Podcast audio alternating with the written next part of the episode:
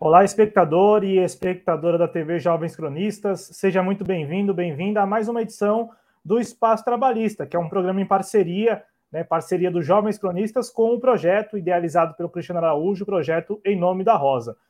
Já disse aqui o nome dele, né? Está aí já tomando água, tá, gente? É água que tem nessa xícara aí, nessa caneca. Tem água nessa é caneca. Café. É café, então lá. Não é água, é café. Cristiano Araújo, como vai? Boa noite, tudo bem? Boa noite, Cláudio. Boa noite aos nossos uh, internautas que estão aqui já prestigiando o nosso evento de hoje à noite, né? E hoje, né, vocês já estão vendo que nós vamos tocar aqui em dois temas bastante sensíveis para os brasileiros, né? Primeiro, esse novo aumento do preço dos combustíveis, né? E, e essa CPI, esse circo armado pelo governo, e nós vamos conversar um pouco. E claro, a gente vai falar também, né, sobre o novo projeto que é um novo marco hídrico, né, que pode encaminhar, né, a privatização da água. Né? Bom, mas antes da gente começar a falar sobre os temas de hoje à noite, os nossos temas principais, a gente vai falar sobre alguns outros temas que aconteceram durante a semana e a gente não poderia deixar de falar. Bom, o primeiro tema, né, que eu queria abordar é sobre essa prisão, né, do ex-ministro da Educação, né, o Milton Ribeiro, né, que pegou bastante de surpresa. Uh, estávamos todos aí nos nossos afazeres, trabalhando. Eu mesmo fiquei sabendo às cinco da tarde sobre a prisão dele, porque hoje foi um dia bastante agitado no trabalho. E aí eu fiquei sabendo que ele acabou sendo preso, ele mais uma turma, né? E agora parece que a gente está começando a ver a turma do bolsonarista dançando, né? Mas também puderam, né? Eles aprontaram quando estiveram lá no, no Ministério da Educação, pelo menos eu fiquei sabendo que as coisas eram bastante graves, uh, o que foi descoberto. Eu não, não cheguei a ver nenhum tipo de material até agora para eu ter uma posição sobre o tema, mas realmente uh, chamou bastante atenção essa prisão, que eu acho que ninguém estava esperando, pelo menos agora, né? Mas é isso que eu teria para comentar. E o meu segundo comentário da noite. Posso, posso só antes, posso só claro, antes, se me permitir, bem rápido mesmo, só para explicar a imagem que nós estamos exibindo e também contextualizar brevemente o que ocorreu na manhã desta quarta-feira, 22 de junho de 2022. Peço a você que deixe o like, se inscreva aqui no canal, também se inscreva no canal Em Nome da Rosa aqui no YouTube, né? E também siga, enfim, as redes sociais do Em Nome da Rosa, também assim como as nossas redes sociais dos Jovens Cronistas. Na manhã desta quarta-feira, 22 de junho, o ex-ministro da Educação, Milton Ribeiro, que estava até pouco tempo no cargo, né, como ministro da Educação do desgoverno Bolsonaro, ele foi preso preventivamente numa operação coordenada pela Polícia Federal. A, a, o nome da, da operação é Acesso Pago, né, em, em razão das denúncias né, de suspeitas de facilitação, ou, melhor dizendo, tráfico de influência né, é, em relação a dois pastores que também foram presos nesta operação que foi coordenada pela Polícia Federal na manhã desta quarta-feira. Ele, neste momento, né, quarta-feira, 19 e 38 da noite, né? 19 e 38. É, 19 horas e 38 minutos. Neste momento, o ex-ministro está sendo conduzido, no caso, transferido para a Superintendência da Polícia Federal em Brasília. Ele foi preso preventivamente em Santos, aqui na Baixada Paulista, né? Na, na, no litoral paulista, na Baixada Santista, enfim, né? Santos, Baixada Santista, que muita gente já conhece. É, é bom a gente aqui também destacar, para você comentar rapidamente também, Cristiano, é, como todo o desenrolar, os desdobramentos em torno dessa história, da história das suspeitas, é, da, da, relação dos dois pastores com o presidente Bolsonaro e, por sua vez, também com o próprio Milton Ribeiro, tudo isso partiu do próprio desgoverno, que é algo que me estranha desde o início, né? Porque o áudio vazou do desgoverno, né? O áudio no qual o ministro Milton Ribeiro fala que estava atendendo, né, com é, preferência, dois pastores que teriam relação com o presidente Bolsonaro, este áudio sai do próprio governo, enfim, de alguns assessores do próprio ministro, enfim, de pessoas próximas ao ministro, né? É, assim como é, tudo que veio à tona na sequência, os recursos que foram empenhados, os, os prefeitos que vieram a público se manifestar, né, falando que de fato foram é, coagidos, né, na, na palavra, nas palavras deles, coagidos em, é, a pagar eventuais propinas para poder ter acesso a recursos do Fundo Nacional de Desenvolvimento da Educação, tudo isso é, partiu, querendo ou não, do seio do desgoverno, que é algo que me estranha desde o início dessa história, né? Como o próprio desgoverno Bolsonaro é quem é, coloca, escancara isso, joga isso, né? É, para a plateia, enfim, para a mídia, né, para a imprensa repercutir, pelo menos desde março. Né? Então, assim, é, e, e, só para o público também ter esse dado, a Polícia Federal disse que só realizou a prisão porque foi é, constatado um depósito de um dos, dos pastores, né, presos também, na conta do ministro, um depósito no valor de 60 mil reais, 50, 60 mil reais. Há divergência, né? A imprensa fala 50 mil, tem veículo que fala 60 mil, como é o caso do Metrópolis. E, e aí o ministro, a defesa do ministro, explica que esse valor seria é, referente a, a, a, uma transação envolvendo um veículo que pertencia à esposa dele, que foi vendido para a filha de um desses pastores. Então, assim, Cristiano, a, a história toda é bem, bem assim, é, cabeluda, como se diz no popular, né? Muito cabeluda. E o que mais estranha, pelo menos a mim, é que parte do próprio desgoverno. Né? O próprio desgoverno lá atrás foi quem, de alguma maneira, eu falo desgoverno porque partiu de pessoas próximas do ministro, né?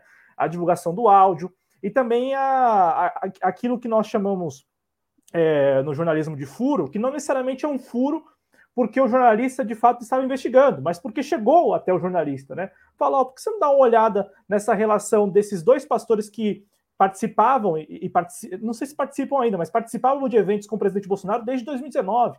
Então, que tal vocês darem uma olhada nesses dois pastores, na relação que eles, que eles têm com o ministro da, da Educação e, de repente, ter uma história aí. Né? Então, é, é, só esses pontos, assim, Cristiano, que de, de, toda essa história cabeluda, né, esses pontos, assim, eles são no mínimo, controversos, porque é, é, o próprio desgoverno, no caso, né? É, é, o, é, é, o próprio desgoverno, que tinha até recentemente o Milton Ribeiro como um dos seus ministros, quem coloca isso em evidência, né? É quem dá luz a, a essas relações espúrias, que também compromete o presidente à medida em que vazou aquele áudio no qual o ministro diz que estava dando atenção para os dois pastores, porque os dois pastores tinha relações muito próximas com o presidente da República. E você, inclusive, acho que foi você quem falou aqui nos programas a respeito da possibilidade desse assunto até avançar um pouco mais, porque o áudio estaria incriminando o presidente da República. Não sei se foi você, você pode me corrigir, não sei se foi você, se foi o Daniel Acho mas... não. Acho que não. Não? Não. Acredito que não. E, mas e realmente eu, eu, eu, me recordo, eu me recordo disso. À vontade, à vontade mas realmente foi bastante comprometedor o áudio, praticamente entregou o ministro, né? Não é à toa que ele ficou com a cabeça na bandeja quando foi exposto aquele áudio, vazou aquele áudio, né? Que às vezes acontece essas situações no governo Bolsonaro que a gente fica pensando como é que vazou esse áudio, né? E do, e do próprio governo, né? Várias vezes a gente já se questionou sobre isso, de como é que vazam esses áudios. E vazou esse áudio, ele ficou numa situação bastante desconfortável, né? E ficou impossível ele ficar no desgoverno depois que vazou uh, aqueles áudios, né? Que mostraram ali toda a relação da propina para as prefeituras, para receber o recurso do governo federal. Então, realmente, naquela situação já ficou bastante inviável para ele. Mas como a gente, né, Cláudio, a gente tem aquela situação de vai muito da conveniência, as instituições, né? A gente já conversou várias vezes sobre isso, e a gente. Eu esperava, sinceramente, que ele seria preso, né? Hum, eu, sinceramente, esperava que isso não iria acontecer, mas parece que as instituições aí acabaram funcionando uh, de uma hora para outra, encontraram, uh, viram mais relações. Eu não sei se se foi encontrado mais coisas que deem mais relações com aquilo que foi exposto no áudio, mas o fato é que é, fomos todos surpreendidos com essa prisão e isso com certeza vai acabar minando um pouco mais a, a figura do, do atual governo, né, que já está bastante complicado com esses aumentos dos combustíveis, que agora ele está tentando aí reverter a situação, que a gente vai conversar um pouquinho mais tarde.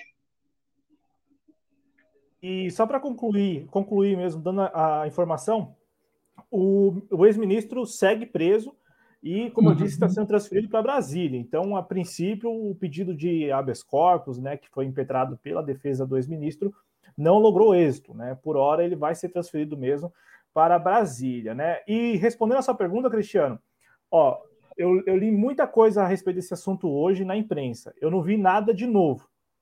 Nada de uhum. novo. O que motivou a prisão foi o tal depósito. Esse depósito feito Sim, os 70 mil. Eu também vi 60 é. mil também.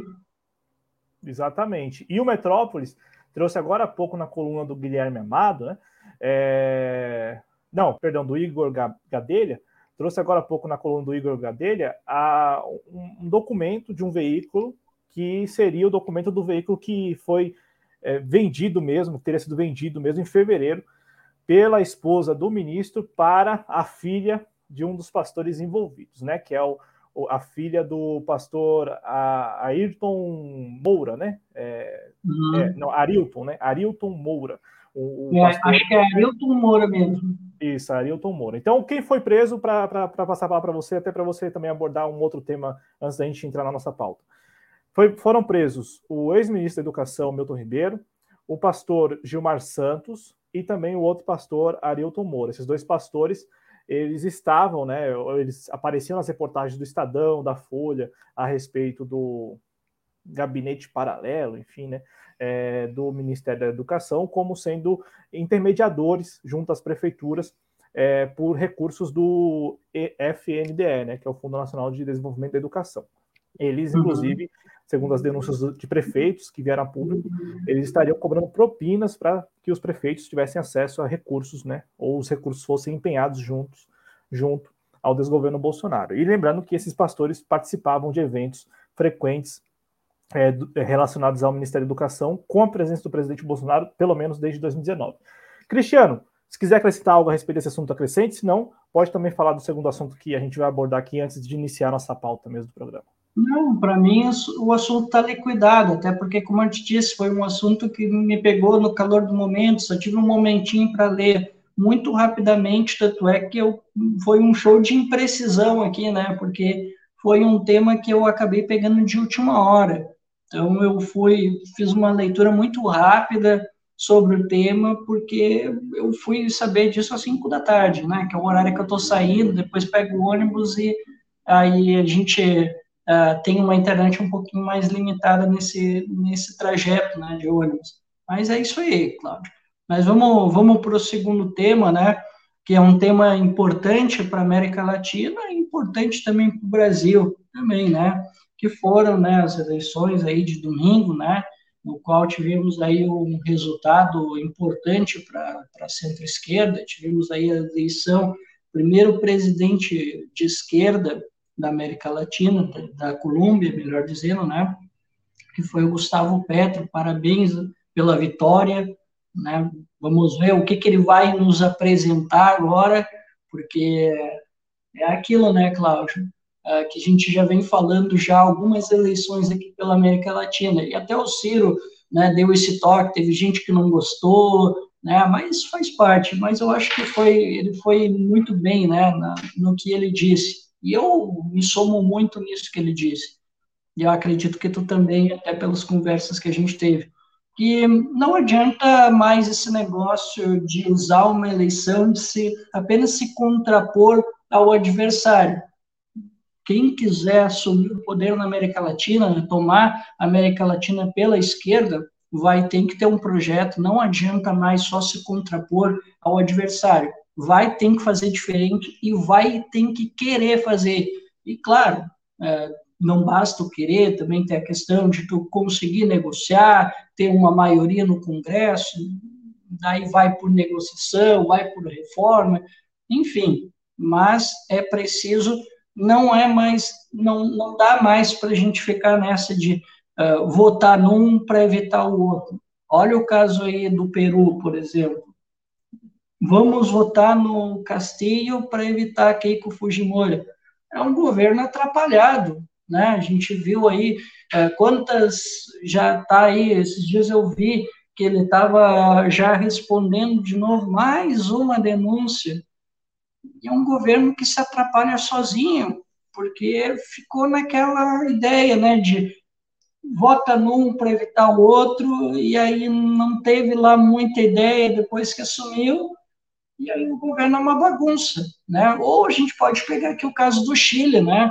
O Chile, né, que todo mundo, né, foi para as ruas, a juventude foi para a rua querendo mudanças, e até aí estava tudo certo, a gente estava achando lindo a galera indo para a rua pedindo mudança, mudança constitucional e tal, né? A gente ia ter uma constituinte nova. De repente, os chilenos começaram a ver o governo muito mal, né? Tanto é que eu acho que chega ao redor de 72% a rejeição ao Gabriel Boric, né? Pelo menos foi a última vez que eu vi, giravam nesses números. E muitas pessoas hoje já questionam essa questão da nova constituinte. Muitas pessoas estão repensando e hoje ela é até mais impopular. E uma questão que eu acho bem importante com relação ao governo de Gabriel Boric, é, que se contrapunha ao neoliberalismo pinochetista, que para nós era uma vitória vencer o pinochetismo, mas uh, ele veio muito com essa ideia da representatividade, que é uma ideia é, que casa muito né, com, essa, com a nova esquerda, aquela de 68, né, que é, tinha muitas essas questões de representatividade. Não de forma alguma estou dizendo que isso é ruim, né, mas a representatividade pela representatividade para o povo muitas vezes não significa nada. E ele não conseguiu, mesmo com toda essa ideia da mudança, em tudo aquilo que ele simbolizou na campanha, ele não está conseguindo comover o povo chileno, e como eu bem te disse, né, o povo chileno hoje já deu dois passos para trás com relação a mudanças. Hoje, por exemplo, tem muita gente no Chile que é favorável ao modelo anterior, né? Então, assim, não adianta mais a gente ficar pensando que uma eleição é apenas ir para a urna para evitar o, que, o, que o outro assuma o poder. Senão vai virar isso aí que a gente está vendo.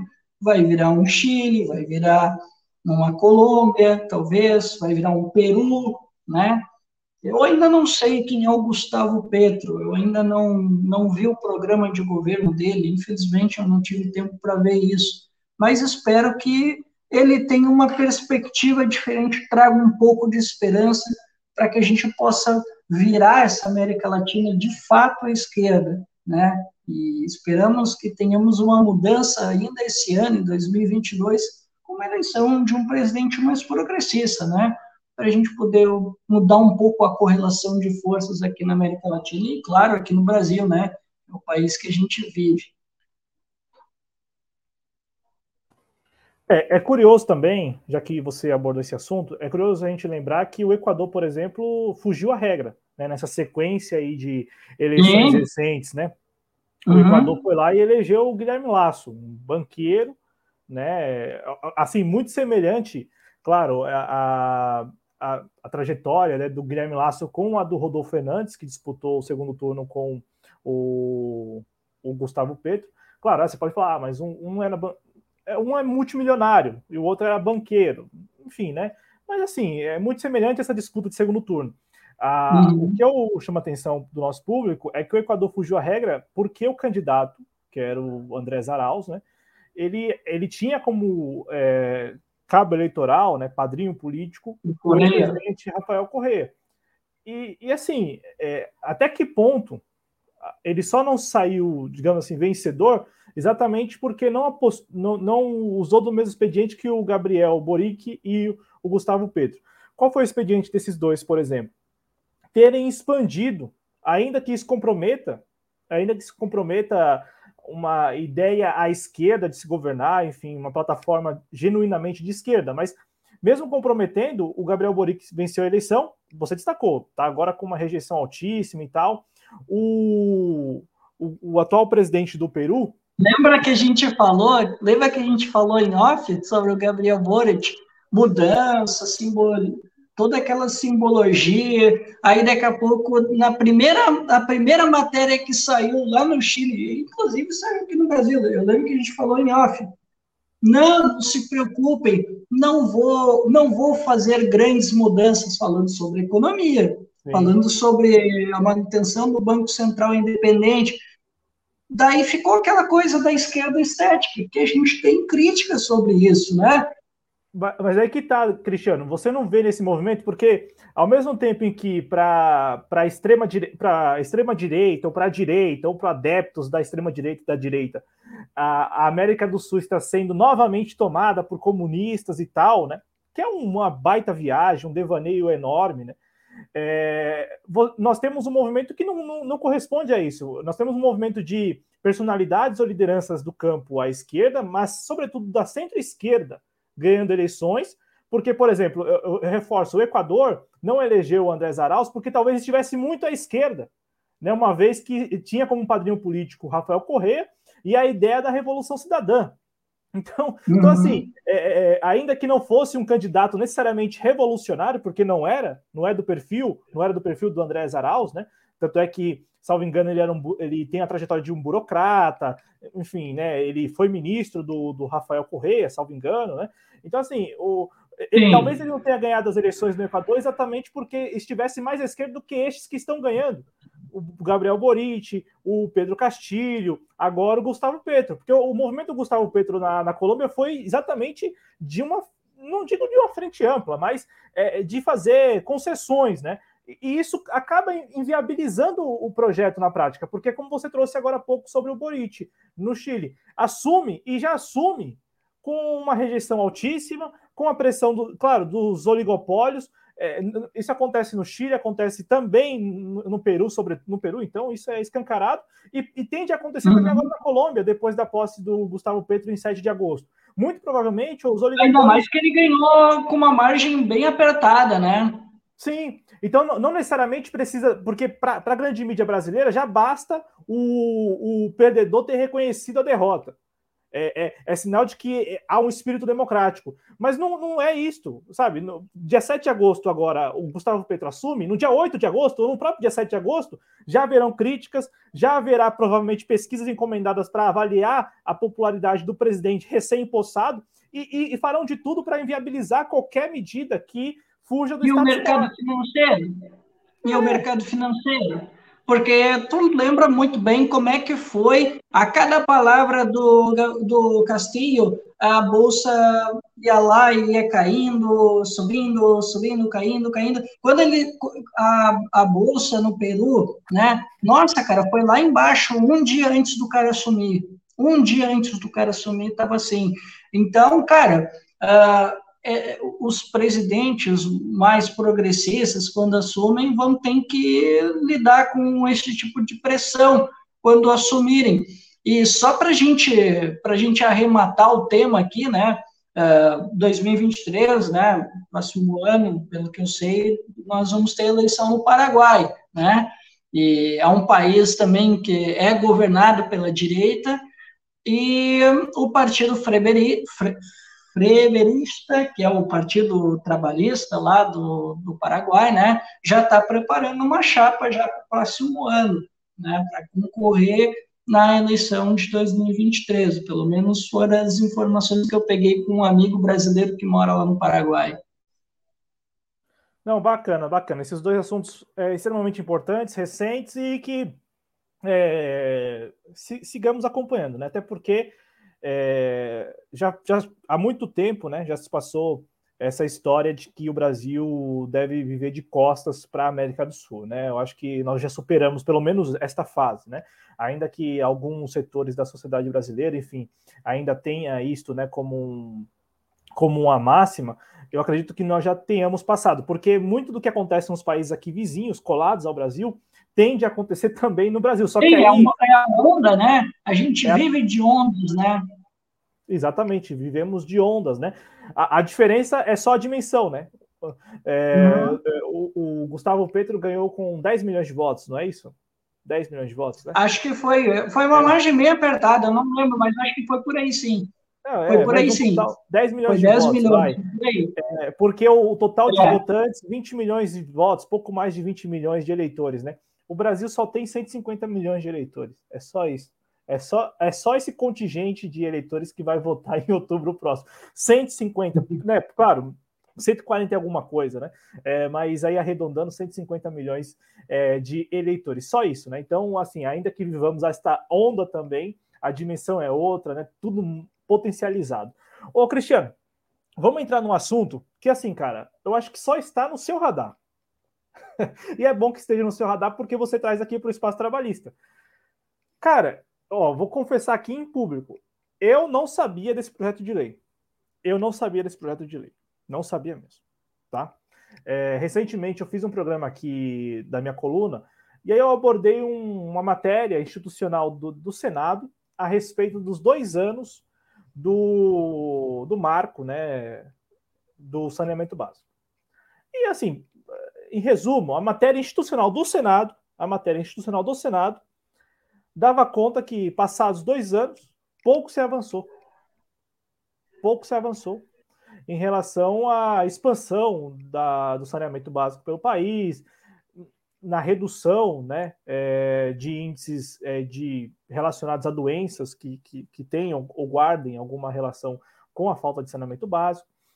Assim, na prática, a única coisa que ocorreu foi que as empresas privadas passaram a ter facilidades na aquisição de ativos relacionados à área, ao setor de saneamento básico nos estados e municípios. Só isso. Então, assim, facilitou para a iniciativa privada adquirir aquilo que já estava ali planejando adquirir, né? Então, as concessionárias, vide a SEDAI, né, no ano passado, então, a SEDAI do Rio de uhum. Janeiro, né, num leilão na Bolsa de Valores.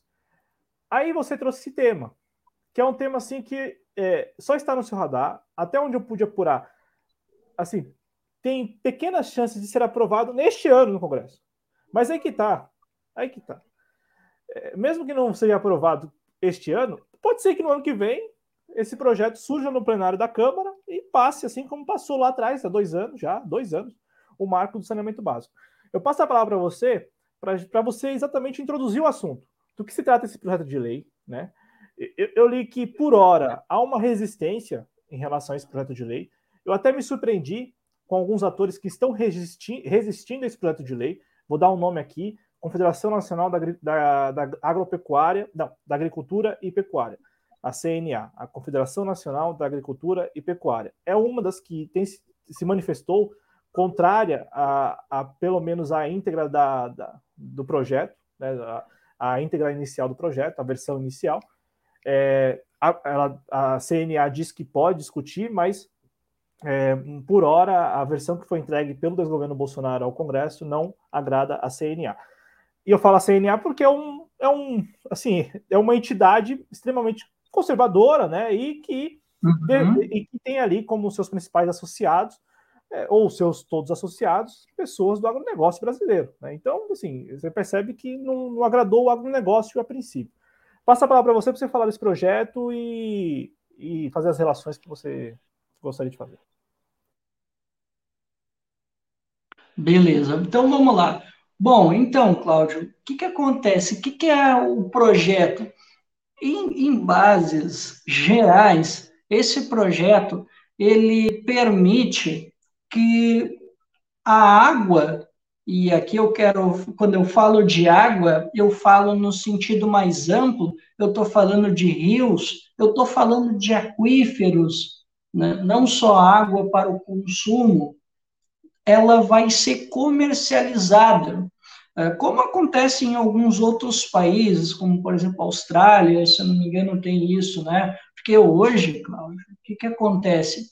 A gente tem uma gestão na história, nós temos uma evolução da gestão hídrica. Né? A gente, é, ali nos anos 70, que a gente começou a pensar um pouco essa relação da gestão da água, porque naquela época, anos 70, né, que Brasil para frente, né, toda aquela euforia do Brasil que a gente viu durante a ditadura militar naquela época, não existia essa preocupação com relação aos, aos recursos hídricos, né? não, não, não se tinha a ideia de que a água era um recurso finito e de que ela precisava que ela precisava ter, ter uma gestão mais descentralizada justamente para evitar os conflitos de interesses de vários atores que estão envolvidos, que a gente sabe quem são.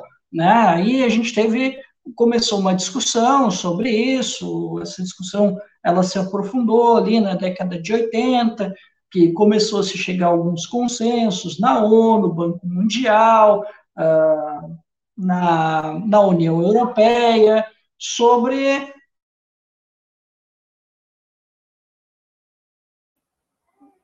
que caiu. Agora caiu voltou. por um pouquinho, né? Isso, isso. É, fala, mas vamos lá. Em, e aí, cara, começou essas discussões, né, sobre a... isso, com a União Europeia e começou essas discussões em torno, né, de uma nova forma de administrar a, os recursos hídricos. Então, cara, aí começou a se fazer um desenho, um novo desenho institucional para que a gente pudesse, uh, enfim, né, ter uma gestão mais descentralizada, e nos anos 90 eh, a gente começou a ter um entendimento melhor sobre isso, a gente começou a formar uh, comitês de gestões nas bacias, né, nas bacias hidrográficas, e aí, a partir dessas bacias, começou a se formar as gestões descentralizadas, com diversos atores sociais que pudessem fazer essa, essa administração desse recurso finito. Né? Aí, em 97, a gente teve uma espécie de um plano nacional hídrico, e aí depois a gente teve mais um outro projeto que eu agora acabei esquecendo, que é muito a ver com a gestão também, né? que, a gente, que a gente criou um comitê de gestão e aí a gente foi distribuindo para essas bacias hidrográficas para descentralizar a administração desse recurso, né, a gestão desse recurso, para que ela fosse compartilhada, para que a gente tivesse vários atores participando e a gente democratizasse a, a gestão desse recurso. E esse projeto, o Cláudio, ele rompe com isso, porque agora a água, que ela é uma outorga, que a qualquer momento o órgão responsável pela gestão, ele pode dizer se alguém pode ou não pode uh, estar consumindo aquela água para um fim comercial, por exemplo, ela pode se ver que, sei lá, deu um período de estiagem, uh, talvez o manejo daquele recurso não está correto, o comitê de gestão pode dizer, não, ó, tu não, eu, eu vou retirar a tua outorga do, do, desse recurso, porque tu não está utilizando da forma correta a gente está vivendo um período de estiagem, eu não posso permitir que tu continue uh, usufruindo desse, desse bem coletivo, porque a água, né, houve ali em 2010, na ONU, o um entendimento de que a água ele é um bem coletivo para subsistência, para também essa questão ambiental também, né, já que a gente tem essa preocupação com as mudanças climáticas, então teve uma série de entendimentos internacionais que aconteceram que o Brasil acompanhou esses entendimentos, né? Só que esse projeto ele ele afasta esse entendimento, né? E ele não, não fala mais em outorga, ele fala da, da água como uma commodity, uma mercadoria, é isso que, com esse projeto, a água vai se tornar. E aí, meu amigo, a água vai ter dono, como em, acontece em alguns países. Né? A água vai ter um dono. E aí, o que, que pode acontecer, Claudio? Só para eu pegar aqui uma situação hipotética para te entender mais ou menos. Imagina assim, uh, fulano A, fulano B, fulano C, todos eles usam, uh, usam um rio, né, a água do rio, e aí eles, só que cada um deles consome uh, e é entregado um volume de água diferente. Aí aquele que talvez tenha que tenha demais, né, ele pode negociar esse volume d'água, né? Porque em tese ele teria ali a propriedade daquela água e ele pode comercializar com, com B ou C e assim sucessivamente. Então, assim, esse projeto ele torna o, a água um bem comerciável. E aí, meu amigo, a água vai ter um dono. E isso a gente sabe que hoje que nós temos toda essa gestão compartilhada, como eu te disse, que foi um entendimento que a gente foi construindo durante o tempo, vai restar comprometido. Se a gente já encontra muito problema, principalmente nas áreas onde a gente tem atividades mineradoras mais extrativistas. Vamos lá, né? Porque não é só o minério, a gente pode pegar aí extração de madeira ilegal e tantas outras atividades né, que são extrativistas. Imagina o conflito de interesse que isso pode gerar um projeto desse, Cláudio. Para as comunidades tradicionais, para algumas atividades também, para o próprio consumo da água, porque, lá, se tiver pessoas né, que não vão manejar bem aquele recurso, já que elas se apossaram daquele recurso, elas se acham como donos dele, né? Até porque o projeto praticamente diz isso aí mesmo, né? Aí, Cláudio, a gente pode ter ainda mais conflitos é, sociais por água, né? Basicamente, cara, é isso que o projeto está prevendo, e aí, depois dessa explicação inicial, Cristiano, eu li ao longo dos últimos dias, quando você falou da pauta, eu passei a procurar saber, né? O PL carrega o número de 4546, então se uhum. alguém quiser pesquisar, né?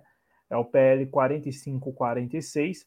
Ele é de autoria do desgoverno Bolsonaro, foi apresentado pelo desgoverno Bolsonaro no final do ano passado tá? É, e aí, qual é a versão do governo, né? O que, que o governo diz, por que o governo defende a aprovação desse projeto de lei, defende que esse projeto de lei seja convertido em lei. E aí, sério, Cristiano, para mim esse argumento ele é muito problemático. Que é, é, e isso aqui é mal de neoliberal. Isso é mal de neoliberal porque para tudo neoliberal vem com essa. O setor, no caso setor é, de água, irá demandar, segundo estimativas do desgoverno Bolsonaro, 40 bilhões de reais até 2050. E este valor, segundo o desgoverno Bolsonaro, é inviável de ser empregado somente pelo poder público. Aí, por que esse argumento é muito ruim? Porque 40 bilhões de reais para o orçamento da União é dinheiro de pinga, como diz o professor Paulo Gala. Sabe, o professor Paulo Gala, toda vez que ele fala da China, né? E aí vem essas cifras em bilhões de reais, para os chineses isso é dinheiro de pinga, sabe? Dinheiro de troco de cachaça, assim, no boteco e tal. É, é, é, isso no popular, claro. Então, assim, 40 bilhões de reais, sério, sério que, sério que o desgoverno Bolsonaro alega que é preciso, como disse o Cristiano, privatizar a água mesmo, tornar a água um, uma commodity, porque o poder público não teria condições de arcar com 40 bilhões de reais em investimentos até 2050, que é um prazo também, olha, generoso, hein? nós estamos em 2022. Então estamos falando de 28 anos, teríamos 28, olha só, 28 anos para aplicar, empregar 40 bilhões. Estas contas, ó, quem chegou nesse número não fui eu, não foi o Cristiano, não foi ninguém aqui. É o desgoverno Bolsonaro, na justificativa do projeto. Saiu inclusive na, saiu inclusive na imprensa sobre isso. É, porque, porque é um valor assim irrisório para o orçamento da União. É sério que nós estamos é, é, pleiteando, que o desgoverno pleiteia tornar a água uma commodity porque não teria 40 bilhões em 28 anos para aplicar no setor? É, é sério isso? É claro que não é sério. É claro que não é sério. E por que é mal de neoliberal? Porque neoliberal geralmente vem com essa, né? De que o poder público não teria condições de arcar com valores irrisórios. Porque nós estamos falando de valores irrisórios em matéria de investimentos. É 40 bilhões. Tudo, tudo na esfera de bilhões de reais, para o orçamento da União, é irrisório. Ah, mas o orçamento está altamente comprometido. É verdade. É verdade, o orçamento está altamente comprometido. O orçamento da União está quase todo ele comprometido. Agora, quem elabora o orçamento, quem envia né, o orçamento para o Congresso é o próprio Poder Executivo.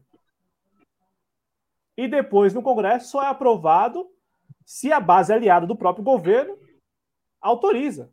Porque em nenhum momento, assim, na história do Brasil, na história recente pelo menos, nenhum orçamento foi aprovado sem o aval da base aliada. Então, assim, estamos tratando de, de um assunto que é quase todo ele gerido, ou, ou possível de ser gerido, pelo governo federal, pelo Poder Executivo, né? a partir da Lei de Diretrizes Orçamentárias e também, claro, da articulação no Congresso para aprovação daquele orçamento. Então, assim, se o orçamento hoje está altamente comprometido, é porque o atual governo, o atual Poder Executivo, não se importa. Não faz muita questão. Se hoje nós temos um, assim, um percentual ínfimo de investimentos né, em proporção ao PIB, é porque o atual governo não acha ruim isso, não tem problema, não é um problema para o atual governo. É por isso só. Então, Cristiano, eu devolvo a palavra para você para você comentar isso, nessa né, justificativa do desgoverno Bolsonaro.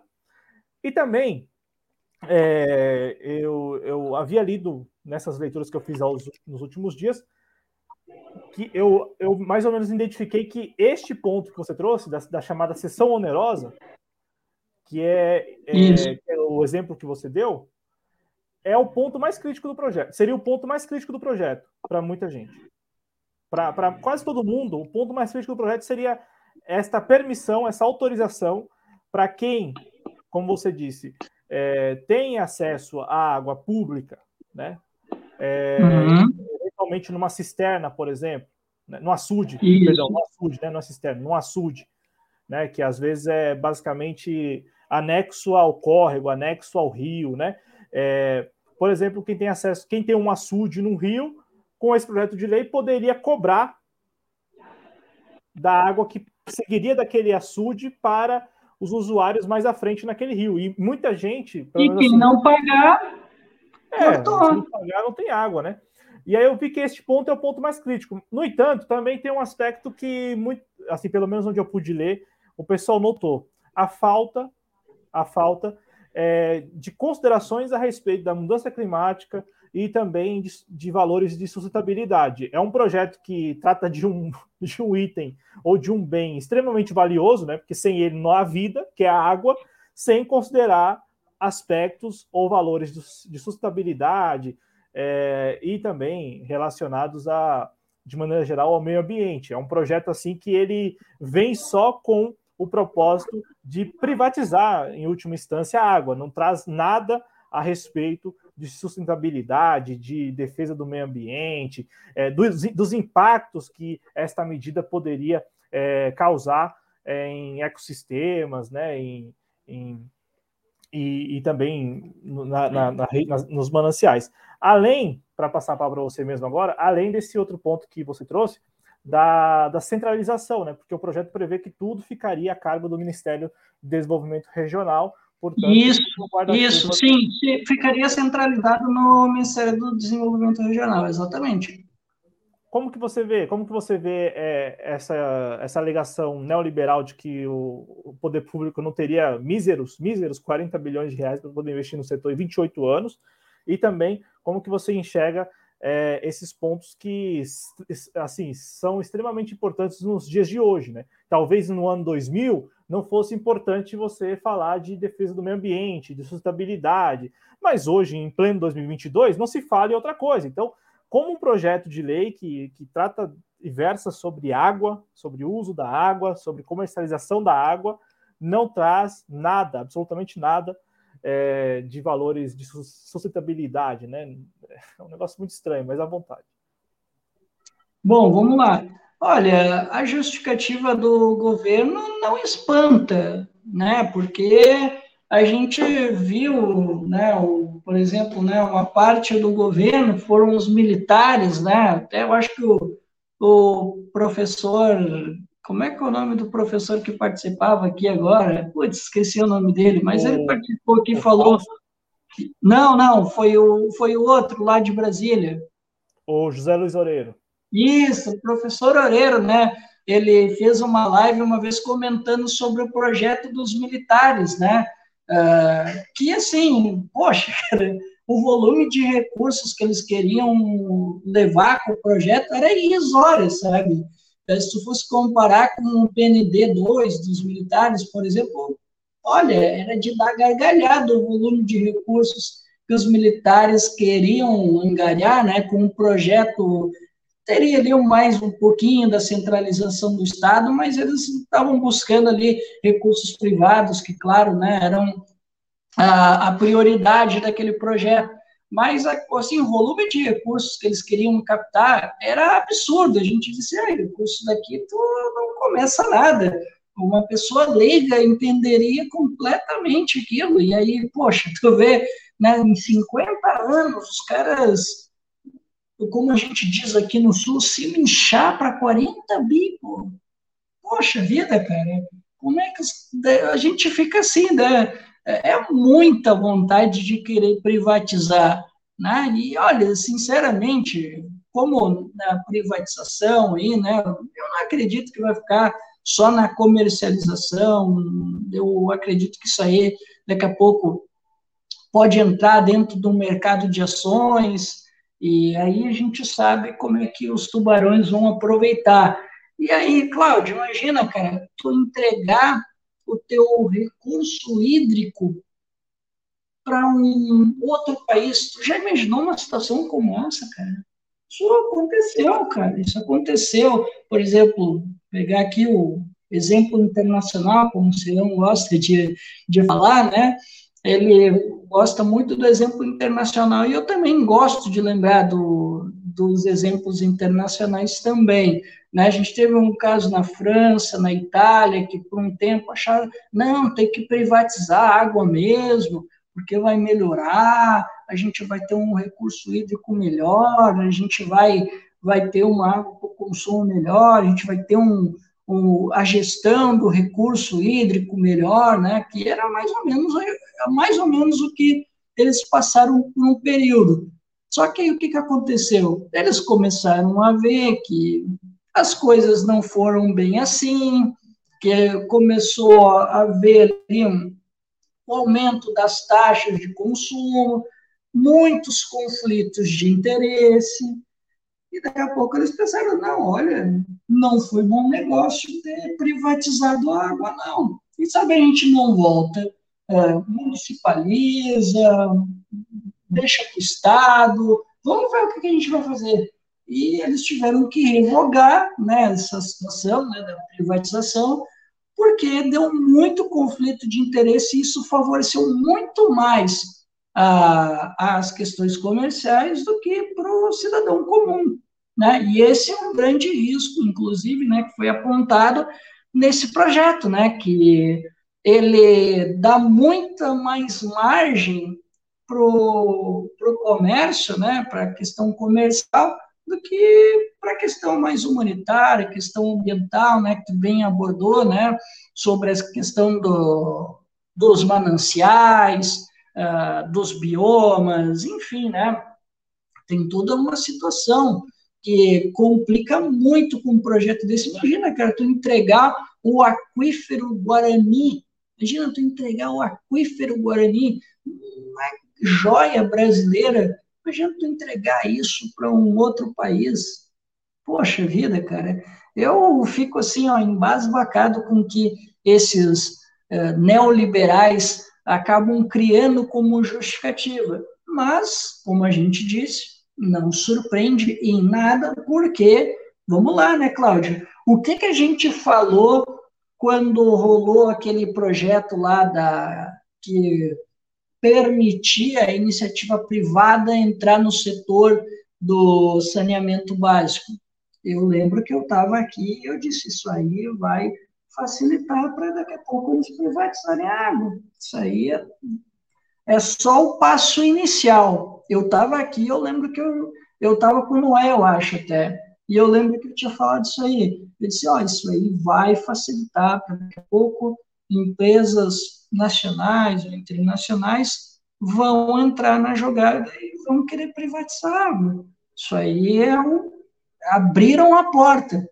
Né? E naquela ocasião, tu deve lembrar muito bem que a gente criticou muito o voto do senador Cid e de outros que eventualmente votaram naquele projeto. Foi um absurdo, uma vergonha. Eu não sabia onde me esconder quando eu vi o voto do Cid. Eu não sabia onde me esconder.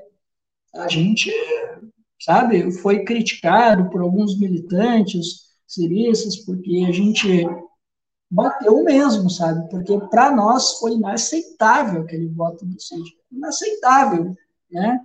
Aquele voto dele. E aí deu nisso aí, ó. Agora eles estão com um projeto desde 2021 para privatização, criar um novo marco hídrico, provavelmente, né, se fosse aprovado, eu, sinceramente, Cláudio, acredito que é um projeto muito difícil de ser aprovado. Nós temos aí né, uma eleição e o governo está com outras preocupações, ele está pensando na própria sobrevivência para chegar no segundo turno, quem sabe ter uma chance da reeleição. Então, acredito que esse projeto não deve ter muita força para passar. Tu já havia adiantado, e eu também já tinha visto também na imprensa, que é um projeto que encontra bastante resistência, e não acredito que vai passar. E espero que realmente né, não passe, porque privatizar um bem público, a água, que, em primeira instância, é a subsistência da própria raça humana, porra, aí eu, eu, sinceramente, eu não consigo ver até onde mais que os nossos liberais podem chegar. Mas eu espero que essa resistência né, do Congresso continue existindo, porque seria um, um avanço né, para aquilo que o Ciro vem dizendo já há algum tempo, que o Brasil ele está chegando ao ponto de se tornar uma ex-nação. E se a gente privatizar a nossa água, entregar o nosso aquífero, entregar os nossos rios, entregar uma parte do consumo para que os grandes donos do poder possam usufruir e vender e manejar esse recurso da forma que lhes convier, realmente a gente vai ter muita dificuldade né? A gente vai ter muita dificuldade, a gente não vai ter né, canais como esses, essa, essa gestão né, que a gente tem hoje, né, é, compartilhada das bacias, tudo isso vai se perder por uma gestão mais centralizada, que a gente sabe que vai atender aos interesses daqueles que são os donos do poder, né? É, porque na prática, assim, o que facilita é o lobby, né? Só vai facilitar o lobby, porque hoje, com essa gestão descentralizada, o, o lobby precisa ir num comitê de tal bacia, de tal bacia, de tal bacia. É muito mais complicado. Aí você transfere tudo isso para um gabinete em Brasília, como é a, é a, proposta do projeto, né? O gabinete do Ministério do Desenvolvimento Regional. Você junta tudo lá. É só se aproximar dos burocratas, né? Pronto. E, e, é mais fácil a reunião. E não, e todas as bacias estarão sendo coordenadas de um único só lugar, que é o, o Ministério do Desenvolvimento Regional. Então, então, assim, nós temos vários problemas nesse projeto de lei. O que me surpreendeu foi a CNA, que é a Confederação Nacional da Agricultura e Pecuária, ter se posicionado inicialmente contra o, o projeto, né? E, e, assim, eu falo porque é, um, é, um, é uma entidade extremamente conservadora, é uma entidade que, que está com o agronegócio, né? É, que com certeza, assim, eu estou afirmando com certeza, né? Eu sei que muita gente não gosta disso quando eu afirmo com certeza, né? Mas eu vou aqui, é, o que tende a, neste momento, estar contrário ao projeto, mais porque os seus interesses talvez estejam em jogo do que necessariamente a compreensão de que a água seja um direito humano, sabe? Para não falar, afirmar com certeza, né, que, que a CNA só está contrária porque acredita também que a água seja um direito humano, né, previsto lá pela ONU e tal. É, eu, não, eu, imagino que não seja esse o ponto da CNA nessa história, né? Talvez, talvez ela esteja sendo contra o projeto neste momento porque alguns dos seus interesses estejam sendo comprometidos, né? Mas é importante lembrar isso, que a água, o acesso à água, o acesso ao saneamento básico é, são considerados, é, os dois acessos, né? Os acessos são considerados direito humano ou direitos humanos, né, é, estão previstos pela Organização das Nações Unidas, né? E aqui no Brasil, eu fui até procurar a pauta do programa que eu fiz aqui, é, só para vocês terem uma ideia, né? Dois anos do marco legal do saneamento básico, agora em julho, e, e aí, só para rememorar rapidinho, né? A proposta que começou com uma medida provisória do desgoverno Bolsonaro caducou e, na sequência, voltou ao Congresso via projeto de lei, né? Então, assim, isso para a gente ter uma ideia da pressão para que fosse aprovado, né? Uma medida provisória caducou e nem por isso o pessoal desistiu. Veio um projeto de lei e esse projeto de lei foi convertido em lei, né, em 2020. É, o marco, na prática, assim, a única coisa que conseguiu é, concretizar nesses dois anos foi a facilitação para a privatização né, de companhias públicas de saneamento básico. Porque no mais recente ranking do saneamento publicado pelo Instituto Trata Brasil, né, em parceria com a uhum. Go Associados, uma pesquisa aí anual, né, um ranking que é divulgado anualmente sobre as condições do saneamento básico aqui no Brasil, é, isso com foco nos 100 maiores municípios apenas, viu? Não, não chegou nos rincões do país. Para a gente ter uma ideia, assim, é, é, é somente aqui uma, uma, uma, amostragem mesmo, né, de um problema crônico e que o marco legal do saneamento básico, apesar de prometer que iria resolver, não tem caminhado nesse sentido. Para você ter uma ideia, 35 milhões de pessoas não têm acesso à água potável no Brasil e cerca de 100 milhões não têm sequer coleta de esgoto, que é o caso, por exemplo, da minha casa aqui. É, os moradores que têm bom senso vão lá e cavam uma fossa né? Os que não têm bom senso compram canos e extensões e vão puxando o cano até o córrego. É isto. Acontece isso aqui no meu bairro. E eu moro aqui há 13 anos. Só há 13 anos. Eu. Tem, tem moradores aqui que estão aqui há 40 anos. Né? Então, para vocês terem uma ideia. Então, 100 milhões de brasileiros e aqui, considerando somente os 100 maiores municípios do país. Então, assim, Cristiano, é um, um cenário que é, não será, infelizmente, é, melhorado via marco legal do saneamento básico, porque a proposta do marco legal do saneamento básico era só, simplesmente abrir esse mercado todo para a iniciativa privada, né? E como você trouxe, lamentável, toda vez que a oposição vota com vota em propostas com o desgoverno, em geral, assim, tem raras exceções ali que, que, que dá para ver concordância e tal, mas assim, em geral, em geral, tá legitimando processos assim que é... a gente passa raiva, essa é que é verdade. a gente passa raiva. A gente tem vontade. Eu, particularmente, estava afim de esgoelar o Cid quando eu ouvi ele fazendo isso. Eu digo, cara, não acredito, cara, o irmão do meu, do meu candidato, porra, votando, votando a favor desse projeto. E, cara, eu vi muito, e o pior é que eu vi muita gente passando pano, dizendo, não, mas olha só, ah, tu acompanhou a discussão na época, né? Não, mas olha só, realmente é muito caro para a gente conseguir via, ah, pelo Estado, e realmente a gente tem ali os rincões do Brasil que não chega e tal.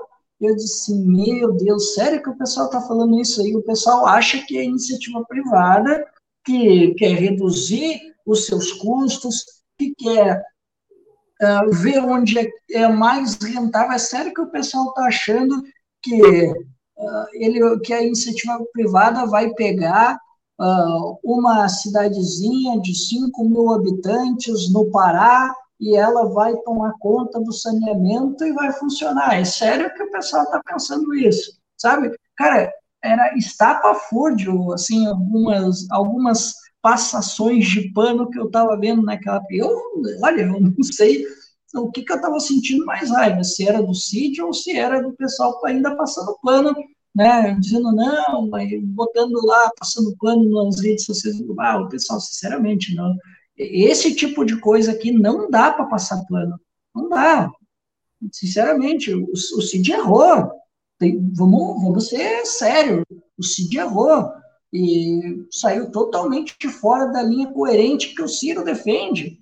Então, eu não posso simplesmente ficar quieto, me calar, porque, sei lá, eu não quero fazer um barulho que vai desagradar uma militância A ou B. Não, se me desagradou, vou falar. E o Cid, o Cid errou naquela ocasião, e o erro dele deu espaço para isso que a gente está vendo agora, de o governo mandar um projeto que dá espaço aí para privatizar a água. Eu lembro que muita gente na época ficou falando, não, mas o projeto não fala em privatizar. Tu, tu lembra, né? Não fala em privatizar o saneamento. A gente sabia que isso ia acontecer. Os governos estaduais não querem ficar com saneamento. Eles, agora, mais do que nunca, eles queriam entregar para a iniciativa privada, para a iniciativa privada tomar conta e ficar ganhando dela. É isso que eles queriam fazer. E aí eu me surpreendo, quer dizer, é, eu não sei se me surpreendeu também, né? Que tinha muita gente que diz, não, mas o projeto não fala em privatizar. Até o Ciro deu essa mancada, inclusive. Eu fiquei puto com ele. Eu digo, porra, Ciro, não vamos ser inocentes. É lógico que os governadores, os prefeitos, eles querem se livrar eles querem entregar, se dá espaço para entregar para a iniciativa privada, eles vão fazer, não faz uma coisa dessa, não subestima a minha inteligência, né?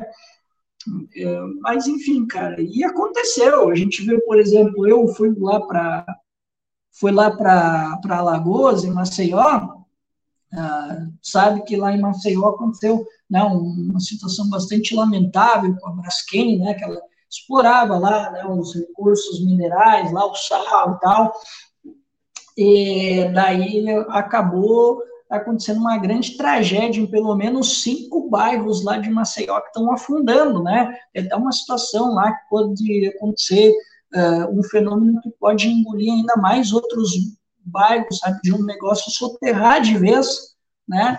E depois de toda aquela tragédia, que é uma, uma unanimidade né, dos, dos maceioenses, né, que eles realmente não curtem a, a Braskem, né, e depois da sacanagem que a Braskem fez, eh, não realocou as pessoas que tiveram que sair dos bairros, das suas casas, enfim, né, Uh, e o poder público também deu uma passada de pano, porque né, a Braskem dá muito, muita geração de impostos, né, dá emprego, né, então aí sabe como é que é, né, eles dão uma passada de pano, porque é para é para não perder a amizade, né, e aí, meu amigo, o que, que aconteceu? O poder público, né, o Estado e o município foram lá, né, e deram o saneamento, né?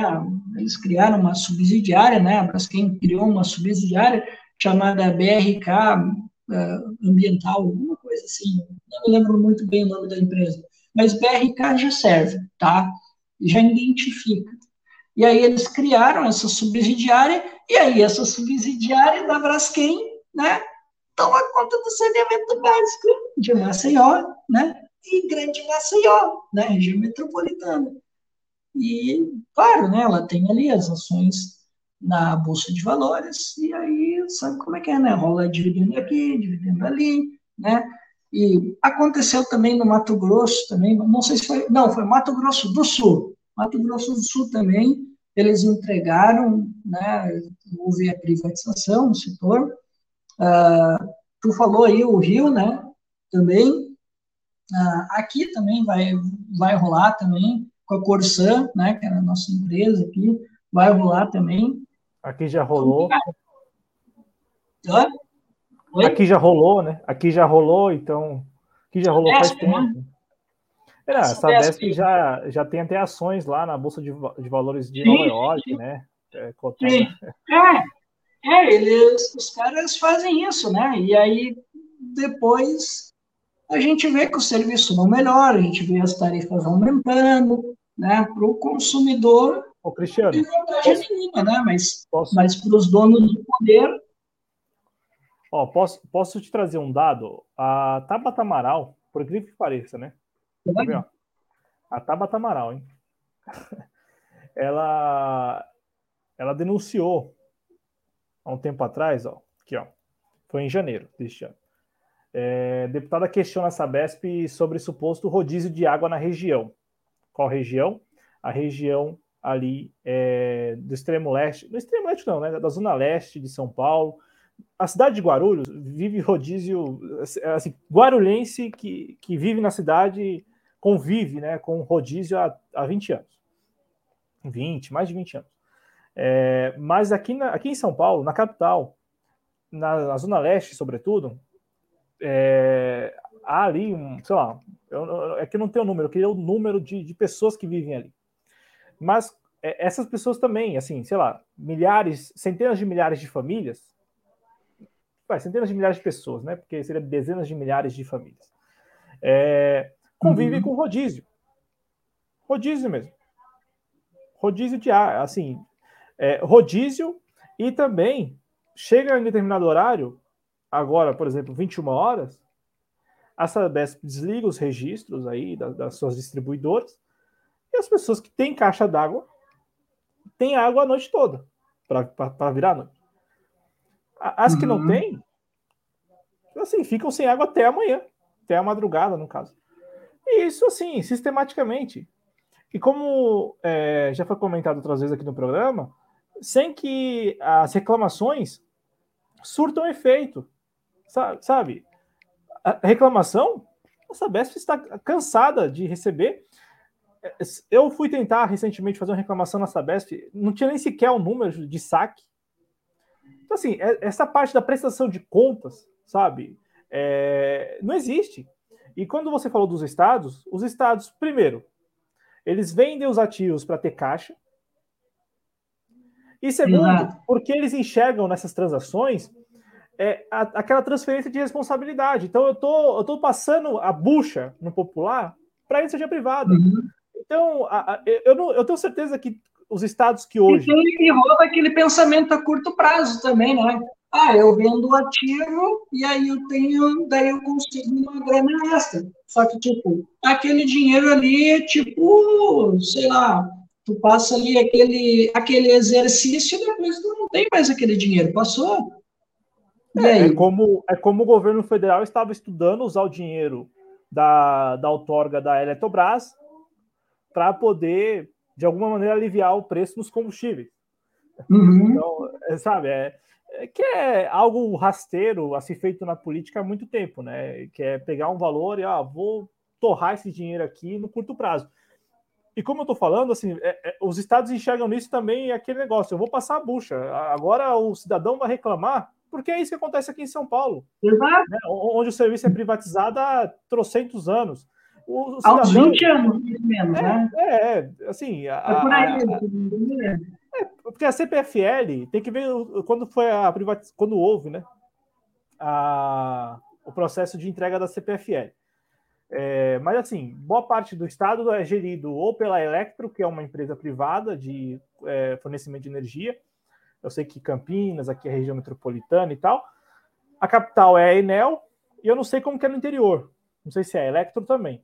Mas o fato é que aqui a, a energia elétrica ela é privatizada e também a, o abastecimento de água via Sabesp, que é uma companhia é, sociedade mista, sociedade de economia mista, com ações, né? sendo comercializado nas bolsas de valores. Mas, em resumo, o cidadão não reclama com o governo, o cidadão não, não mira no governo estadual. O cidadão não, não, não vai reclamar lá na ouvidoria do governo do estado. Entendeu? O cidadão vai reclamar na ouvidoria dessas empresas e ponto final. E se reclamar na ouvidoria dessas empresas. Então, os estados também enxergam isso. Ah, eu tô, tô passando esse, essa, essa, esse problema, né?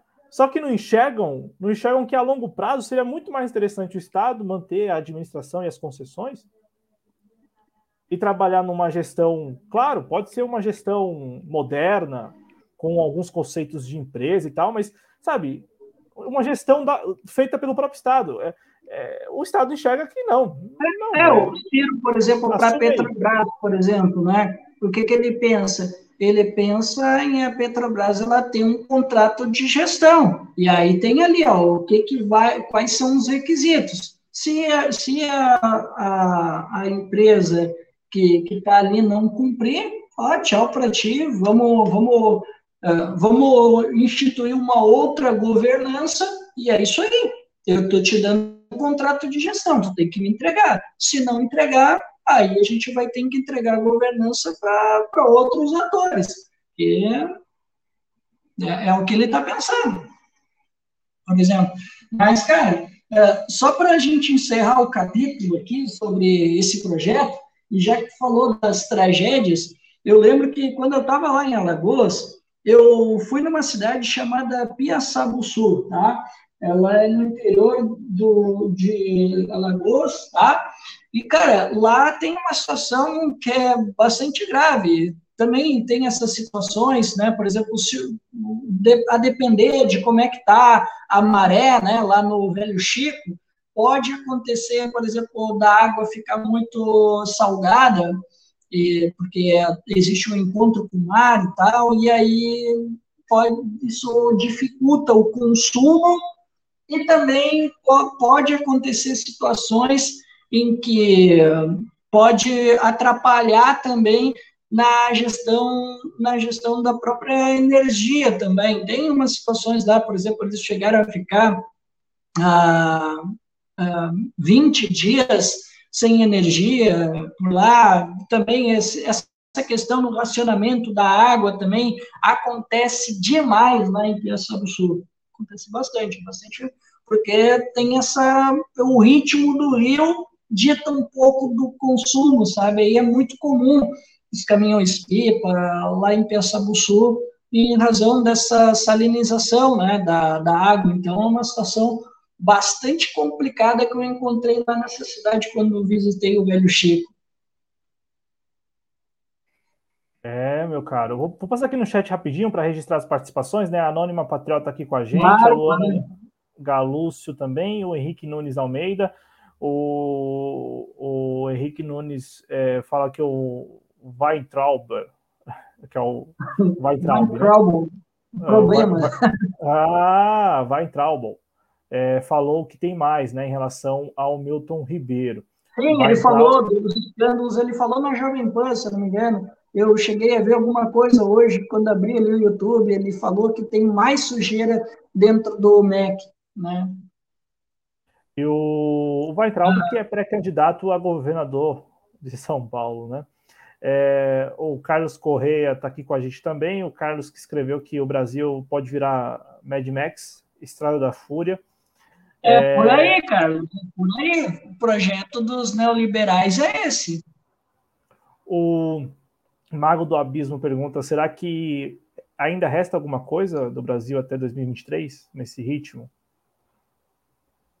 É, então, essa é uma pergunta que eu estava fazendo desde o início do governo Bolsonaro. Mas, assim, como tem eleição, eu acho que alguma coisa ainda vai restar. Agora a gente vai precisar de alguém com pulso firme para poder fazer as mudanças, né?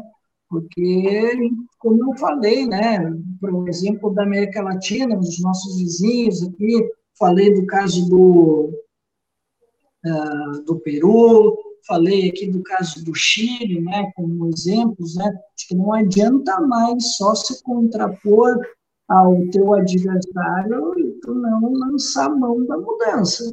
Se não apresentar mudanças que as pessoas que depositaram o voto em ti, aí realmente tu vai acabar ressuscitando os teus adversários e se os resultados não aparecerem, quando vai ver, as coisas começam a ir.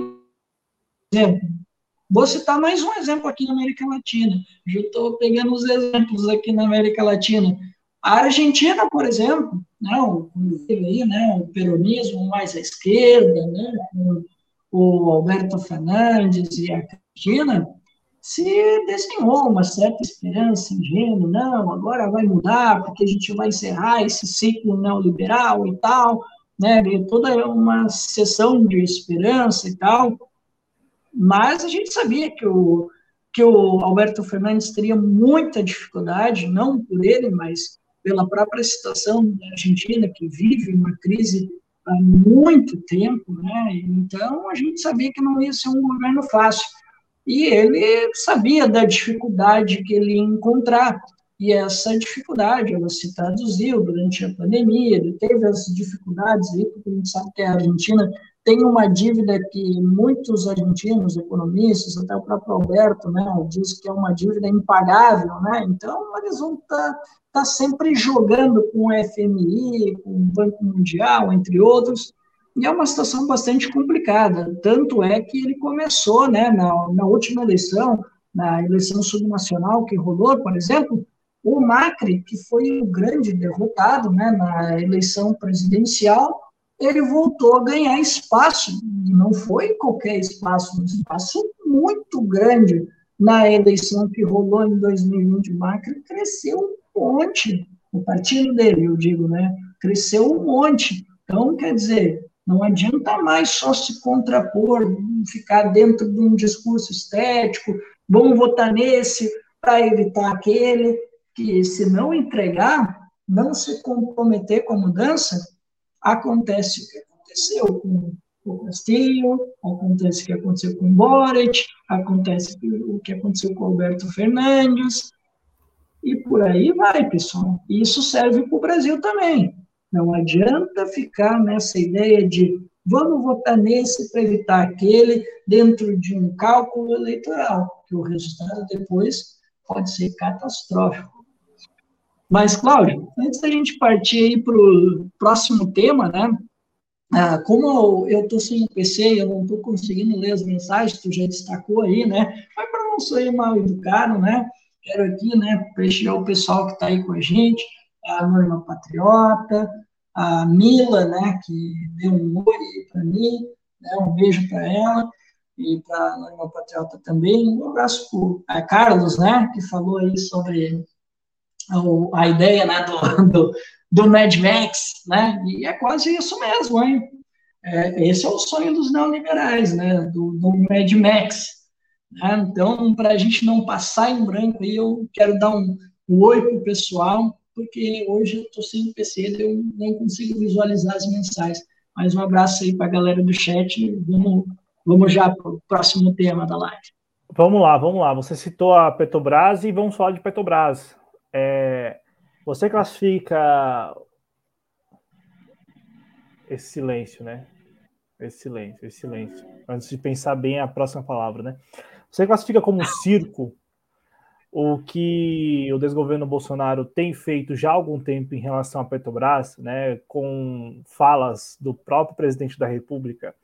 É, eu, eu sempre volto àquela, àquela fala do presidente Bolsonaro para o presidente da Turquia, o Recep Tayyip Erdogan, é, no qual o Bolsonaro fala assim, ó, traduz aí para ele que a Petrobras é um problema.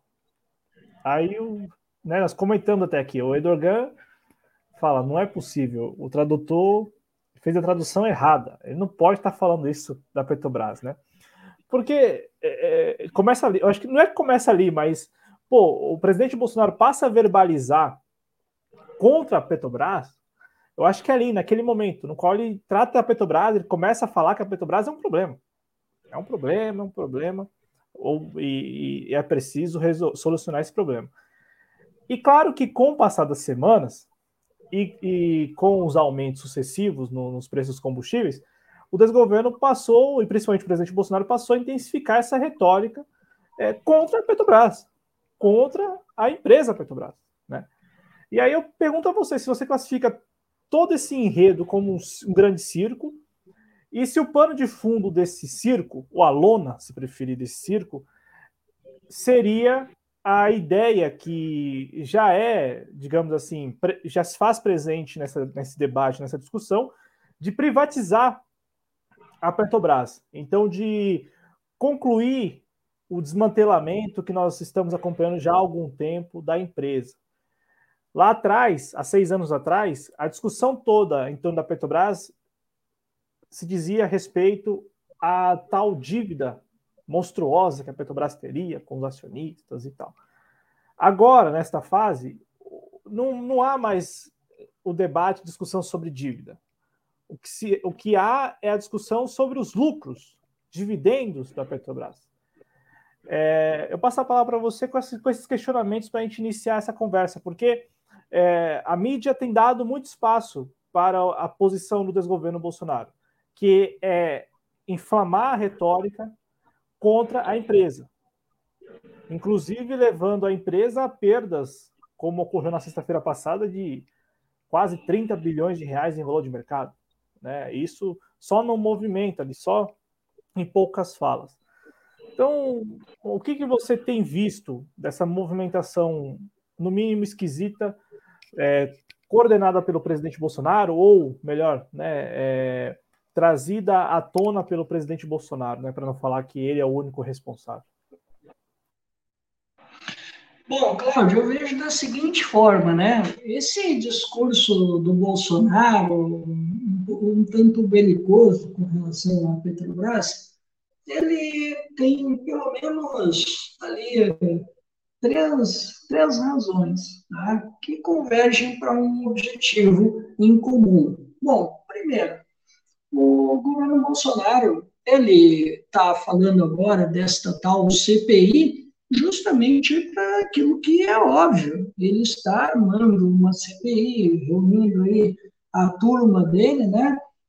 Justamente para mostrar que existe algo errado que não se discuta a política de preços, né, que é a PPI, né, que é o que realmente vem incomodando os brasileiros, que muitos brasileiros, claro, não dominam o tema, não entendem né, de, o porquê os nossos preços né, estão tão altos. Né, e aí, muitas vezes, muitas pessoas uma mente muito legal, que são pessoas boas, né? Bem intencionadas, acreditam que o SMS pode ter ali a sua influência no, no resultado do preço dos combustíveis, né? Bom, e a segunda, a segunda razão do governo Bolsonaro é uma razão moral. E por que uma razão moral? O Bolsonaro, ele era um candidato que ele conseguiu se eleger sendo um cara moral, incorruptível, né? um cara que vai combater tudo isso que está aí. Ele, ele nasce do ovo da serpente da, do lavajatismo, né? essa ideia de que era preciso uh, limpar as instituições, moralizá-las. Né? Muita gente boa dizia que o Brasil vivia uma crise moral se tocava na crise política, que realmente é o que afeta esse Brasilzão, né? Então, ele tenta comunicar o grupo dele, não, aqui nós vamos cortar na carne, né? Ele inventa uma CPI, né, para, como eu disse anteriormente, para não discutir a PPI, né, e também para dizer que no governo dele se combate a corrupção, né, dentro do próprio governo. Isso, claro, deve funcionar muito bem para o público dele, que eu acredito que é para esse público que ele está dirigindo quando ele fala né, na, na tal CPI. E o terceiro objetivo, né, eu acredito sim, que é acelerar o projeto da privatização total da empresa, e ele faz isso né, já há algum tempo, né, para tornar a Petrobras cada vez mais impopular ao povo brasileiro. é uma jogada dele também, né, para evitar o desgaste político que ele acaba atraindo para ele, porque ele sabe que eh, se ele não tiver um inimigo para combater, e o Bolsonaro ele sempre vai nessa estratégia, é preciso ter um inimigo, mesmo que esse inimigo seja inventado, ele precisa ter esse inimigo para combater, para ele tirar o foco dele, para que o foco se desvie para outro lugar. Se, nesse caso, né, a gente sabe, é Petrobras. E o grande pano de fundo para tudo isso, né, o grande objetivo dele, nessas três razões, é uma única só: buscar a reeleição. Bolsonaro está realmente apostando tudo nessa CPI para ele tentar mostrar que tem coisa errada, não discutir o a PPI, né, Política de Paridade Internacional, né, ele não quer discutir isso, para que ele possa garantir, né, dizer que tem alguma coisa errada, né, ou ele inventa que tem, para que ele não possa perder a popularidade e ele possa conseguir esse objetivo de tornar a Petrobras impopular o povo brasileiro para acelerar ainda mais o processo de privatização e ele sai incólume para garantir o lugar dele no segundo turno e, quem sabe, né, vencer a eleição. Eu acredito que esse é o cálculo que ele vem fazendo com essa CPI, todo esse circo que ele está armando, né?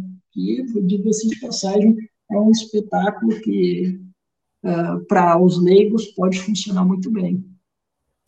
Claro, e sobretudo para os seus próprios apoiadores, né? Que, que aí você já relaciona esse tema com o primeiro tema do programa, a prisão do ex-ministro Milton Ribeiro. Até que ponto esses dois temas né, não mostram que o desgoverno está, estaria comprometido em combater a corrupção, cortando na carne, né? E claro, isso só, assim, só acredita quem apoia.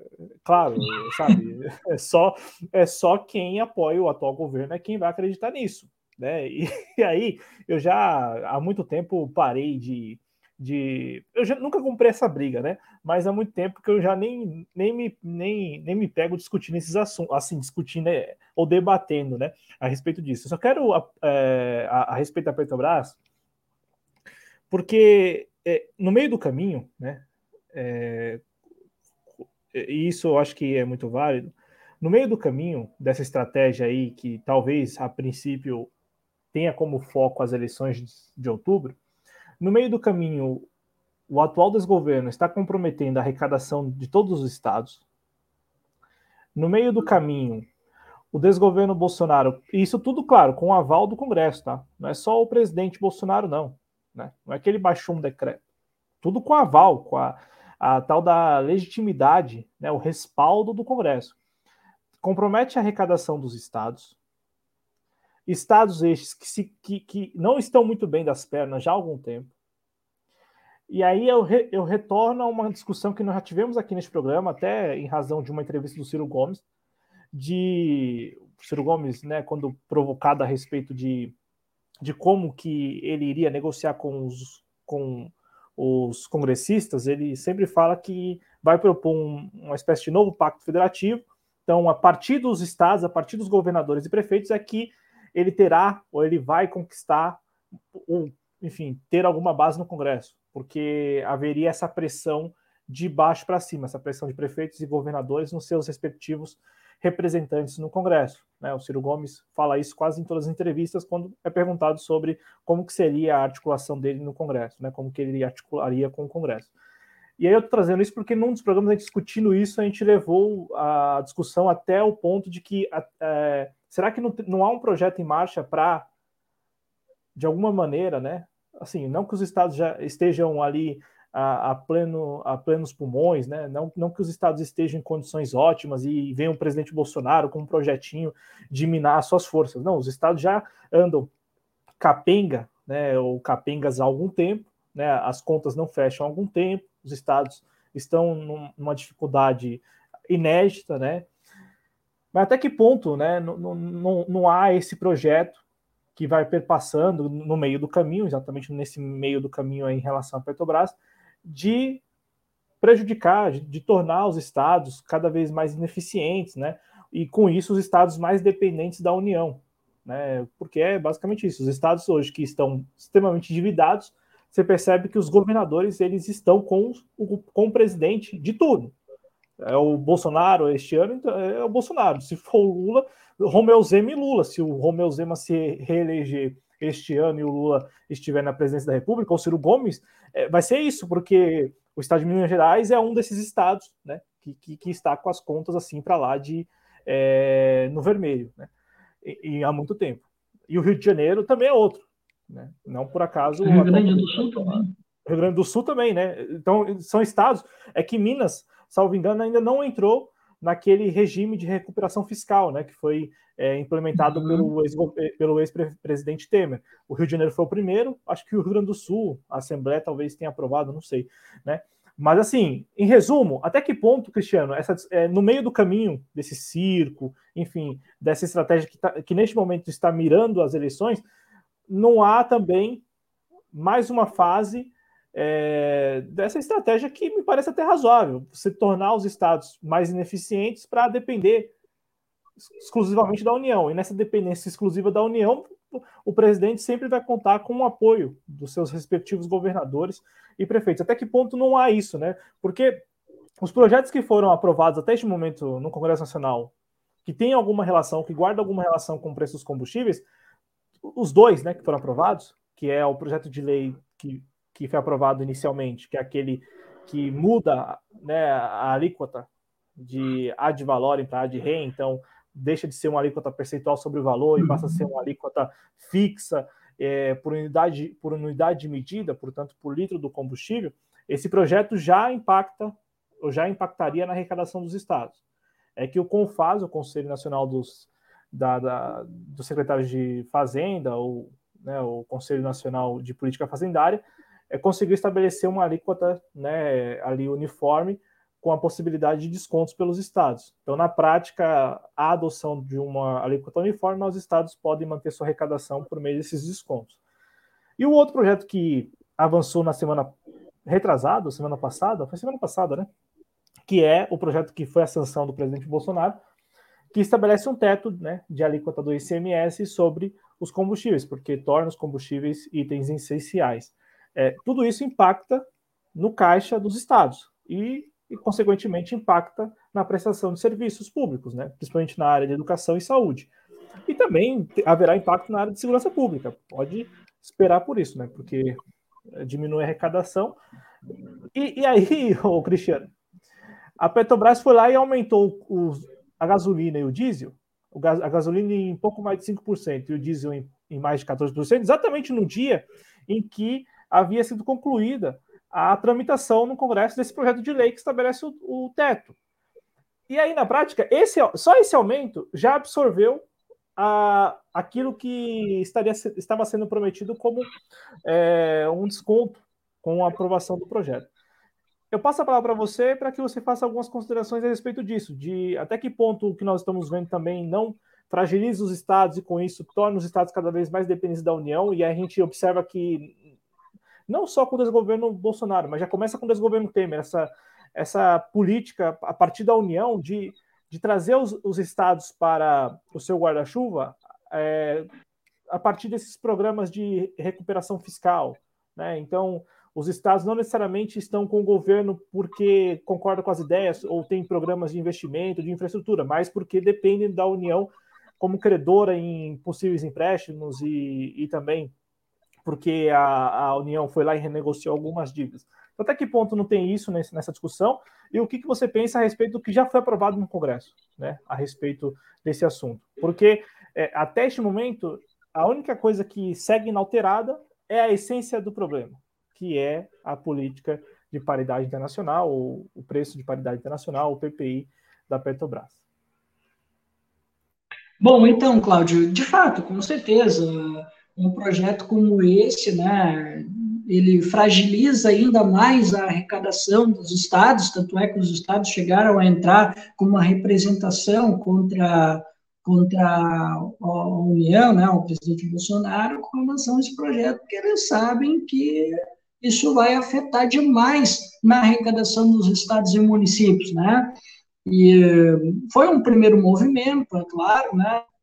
Mas, como tu bem disseste, né, um movimento que uh, talvez leve bastante tempo para ter alguma ação efetiva, e enquanto não vem nenhuma ação efetiva, de fato, os estados e municípios eles ficam na mão do, governo federal, né, da União. Então, isso mesmo que eles não concordem com as ideias do governo, não concordem com a forma como ele está conduzindo a economia e outros negócios que ele deveria estar tomando conta, né, vai fazer deles né, subservientes ao governo federal e, em certa parte, acabar acatando algumas coisas que eles não gostariam de estar, de estar concordando, mas vão ter que deixar passar batido porque eles precisam desse recurso. Né? É uma relação até muito parecida com aquilo que a gente discutiu das emendas do relator. Lembra que eu falei para ti até a situação, né? Que a gente não poderia ver isso como um certo moralismo, de às vezes, sei lá, a gente vê que alguém que é de oposição daí tem ali um projeto que interessa, e ele vai lá e vota, ele vota a favor do governo, por quê? Porque uh, o Arthur Lira centralizou o recurso né, na mão dele, o governo tirou, tirou o orçamento dos ministérios, que deveria estar nos ministérios o dinheiro, o recurso para os projetos, e aí teria que estar rodando o projeto, eles têm que apresentar o projeto nos ministérios para ver se eles conseguem esse recurso. Era assim que sempre funcionou. Só que no governo Bolsonaro não. É, não tem dinheiro nos ministérios, não tem mais planejamento para nada, e fica todo o orçamento na mão do Centrão, do, né, do pessoal que é chegado ao Lira né? Se não tiver uma boa relação com ele, tu não tem recurso para o teu estado, teu município. E os, e os deputados, os senadores, eles precisam, eles precisam né, desse recurso. Se não estiver próximo dos homens do governo, no Senado e na Câmara, principalmente, tu não vai ter o recurso. Aí o que, que vai acontecer? A oposição muitas vezes vai votar junto com o governo porque ele está precisando de um dinheiro lá para a escola que pediram uh, da escola lá, que fica lá na comunidade isolada. Ele vai fazer, cara, porque o governo Bolsonaro centralizou o recurso, fez essa, essa coisa imoral, né, de tirar o recurso do, dos ministérios e centralizar tudo na mão do Lira para ele jogar como ele da maneira que ele achar melhor, né? Então, a, com relação aos prefeitos, aos governadores, né? Infelizmente, eu acho que isso vai passar batido por um certo momento, mas a gente não sabe quem é que vai ser o governo, o próximo governo, nem a relação que vai ter com os estados e municípios. O Ciro já apresentou a dele, né? A gente só não sabe ainda os outros aí que estão se apresentando, porque infelizmente, né, tem candidatos aí que não estão a fim de participar de debate, estão fugindo, né? A gente sabe quem são, né? Não precisa nem a gente falar o nome, que eu acho que todo mundo sabe quem são os fujões dos debates, né? Então, né, que a gente fica sem saber, né, como é que vai dar essa, como é que vai se dar essa relação, né, com os estados e municípios? Porque o Bolsonaro ele está fazendo uma relação de subordinação, e isso não é uma novidade, né, Cláudio? A gente viu isso acontecer na gestão da pandemia. Cada vez que os estados e municípios tentavam se organizar, o governo tentava, de alguma forma, criar algum obstáculo né, para os estados e municípios para aquisição de vacina, de medicamentos, de eh, insumos, né? Ele foi atrapalhando sempre, né, falando, fazendo falas desastrosas, uh, dizendo que tinha corrupção no estado X, Y, arrumando brigas com governadores e prefeitos, né? Então, assim, a gente viu essa situação acontecer milhões de vezes. E agora, nesse caso aí do, dos do, do, dos combustíveis, ele inventou essa questão do ICMS, aproveitando que realmente há uma diferença na cobrança, né, porque existe uma guerra fiscal entre os estados, então ele está aproveitando essa situação para dizer que não, é só a gente mudar essa questão do ICMS que a gente vai ter um preço mais justo, mas ele está sempre escondendo o jogo aí do, dos donos do poder que o problema é a PPI, é a paridade de preço internacional. Tanto é que o Chorão, né, que é o líder aí de um dos movimentos aí dos caminhoneiros, ele disse em alto bom som que todas as medidas que o governo vem tomando até agora são todas medidas paliativas. A gente vai debater mais sobre alguns absurdos que o governo vem fazendo, né? Eu já vou adiantando daqui a pouquinho, né? Mas ele disse que o, o que realmente está trazendo dificuldades e o que precisa mudar é a política de preços, é a PPI. Ele falou com todas as letras, a PPI, né, que precisa mudar. Então, a gente não tem muitas pessoas que têm essa clareza que o, que o Chorão tem, né, de ver que o problema é o PPI. Mas acredito, Cláudio, que a gente tem aí mais alguns meses de governo, né? E daqui a pouco as pessoas vão cair em si, né? E diz, não, mas peraí, né? Eu quero dizer, claro, né, as pessoas que não são fanatizadas, né? Que fique claro. As pessoas que não são fanatizadas, quando começarem a ver, ah, tá, o, o, houve ali uma redução do, do ICMS, congelou, seja lá o que o governo planejou, né? É, porque tem aí outras ideias que estão rolando por aí, né? Eles vão ver que o preço não vai baixar e aí uma hora ou outra vão cair em e vão dizer, é, realmente, não adiantou porcaria nenhuma mexer no ICMS, porque o problema é a política de preço. E aí que um candidato como o Ciro, por exemplo, né, que é o que mais tem falado sobre isso, insistentemente sobre essa questão do PPI, pode tirar proveito disso, né? Porque ele é o candidato que mais tem falado disso, né? Fez até uma série sobre isso, né? Sobre a PPI e é o, que, o candidato que mais tem falado sobre Petrobras, já apresentou o projeto dele, dizendo que quer mudar para uma PPE, né, que é a Política de Preços de Exportação, falou do contrato de gestão, de transformar a Petrobras numa empresa polo de energia, não mais uma empresa de petróleo e gás, porque ele sabe que tem essa questão da, da transição energética que muitas empresas do setor já estão passando, e o Brasil vai ter que passar por isso. Então, ele quer preparar a Petrobras para ela ser um grande polo energético para trabalhar, por exemplo, com hidrogênio verde, que é uma iniciativa que já existe no Ceará. Né? Então, se eles estão pegando aí o exemplo doméstico, energia eólica também vai ser com Petrobras, biomassa e tantas outras energias. Então, assim, ele, claro que eu não vou aqui dizer que outros candidatos não estão falando, não vou chegar, porque eu não tenho como acompanhar todos os candidatos, mas é a candidatura, neste momento, que mais vem insistindo nesse tema, porque ele sabe o quanto que esse tema é central e o quanto que a Petrobras ela é uma empresa de importância fundamental para o Brasil, porque é uma empresa que é referência mundial e que a gente não pode deixar acontecer, né? a gente não pode deixar que o governo fique brincando com os estados, fique brincando com uma CPI, de entregar uma empresa que é de excelência nacional para o capital estrangeiro, como já é hoje. Mas a gente está falando de uma privatização total. E esse é o grande medo que nós, que é, somos nacionalistas, que admiramos a soberania nacional, que queremos um projeto nacional de desenvolvimento, né? Sei que tem alguns outros partidos aí querendo pegar esse nome, eu não estou falando só do PT, tá? Estou citando até o PSB aqui também. Eles andaram se apropriando também né, de Projeto Nacional de Desenvolvimento.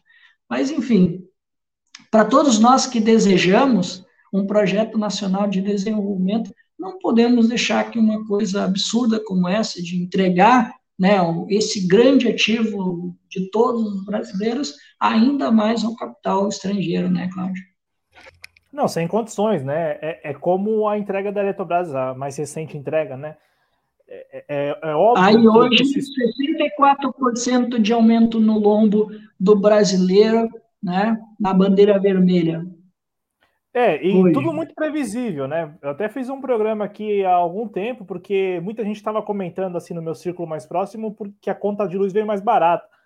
Aí é aquela pegadinha, né? No Brasil é assim, é, quando a esmola é demais, o santo Como é que o pessoal ainda cai nisso, né, cara? Hã? Alguns a gente sabe que é por pura ideologia, né? Mas o cidadão comum, como é que cai, né, cara? É, como é que cai? Porque, olha só, né? É, em relação às bandeiras tarifárias, a, a, a ANEEL divulgou que iria reajustar a, as bandeiras, os preços, né, os valores das bandeiras, assim que adotou a bandeira verde. Então, assim que adotou a bandeira verde, foi em 16 de abril.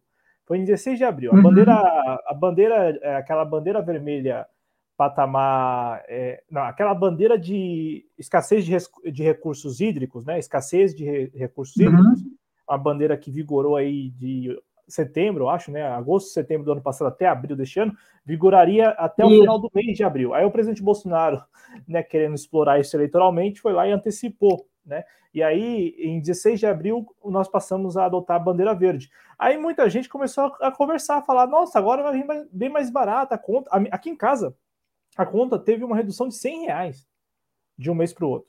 Então, assim, de fato, com a bandeira verde, sem a cobrança extra, é claro que, vai, é claro que a fatura, a, a, o total da conta de luz vai vir mais barato. No entanto, a ANEL já anunciava naquela época, em abril, em abril, que faria reajustes na, nos valores das tarifas. E aí é isso, né? Quando a esmola é demais, o santo tem que desconfiar mesmo. Em resumo, o que vai acontecer? Há uma expectativa de que agora em julho, por exemplo, julho e agosto, o Brasil volte a adotar, o Operador Nacional do Sistema volte, volte a adotar a bandeira amarela. E da bandeira amarela para a bandeira vermelha é, é, um estalo de dedo, de dedos, né? Então, assim, Cristiano, por hora estamos na bandeira verde, mas em julho agora, mês que vem, talvez o Operador Nacional do Sistema entenda que, ó, agora precisamos adotar a amarela e depois a vermelha. Então, em resumo, duas faturas apenas de conta de luz com desconto se vocês concordam ou não, né? Que é a de junho e a de julho. Porque a de maio ainda vem com resquícios da bandeira de aquela bandeira de escassez hídrica, porque terminou de vigorar em abril. A de junho e julho, de fato, vem sem, né? Já vem com a bandeira verde. E a de agosto pode vir já com a amarela. E a imprensa está falando que a bandeira verde vai vigorar até o final do ano. Não sei, não tenho certeza.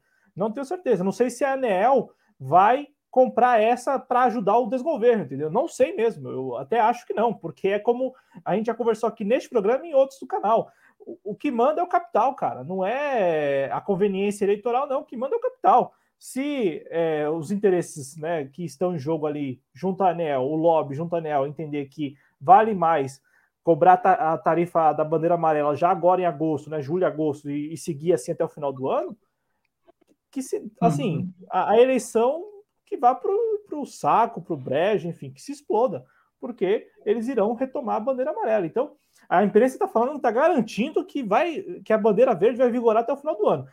Eu li numa reportagem do Estadão em abril um especialista estimando que já em julho poderia ou poderá haver a necessidade de restabelecer a bandeira amarela, já com reajuste, né? Já com reajuste, já com esses reajustes aí. Está previsto para o próximo mês, né?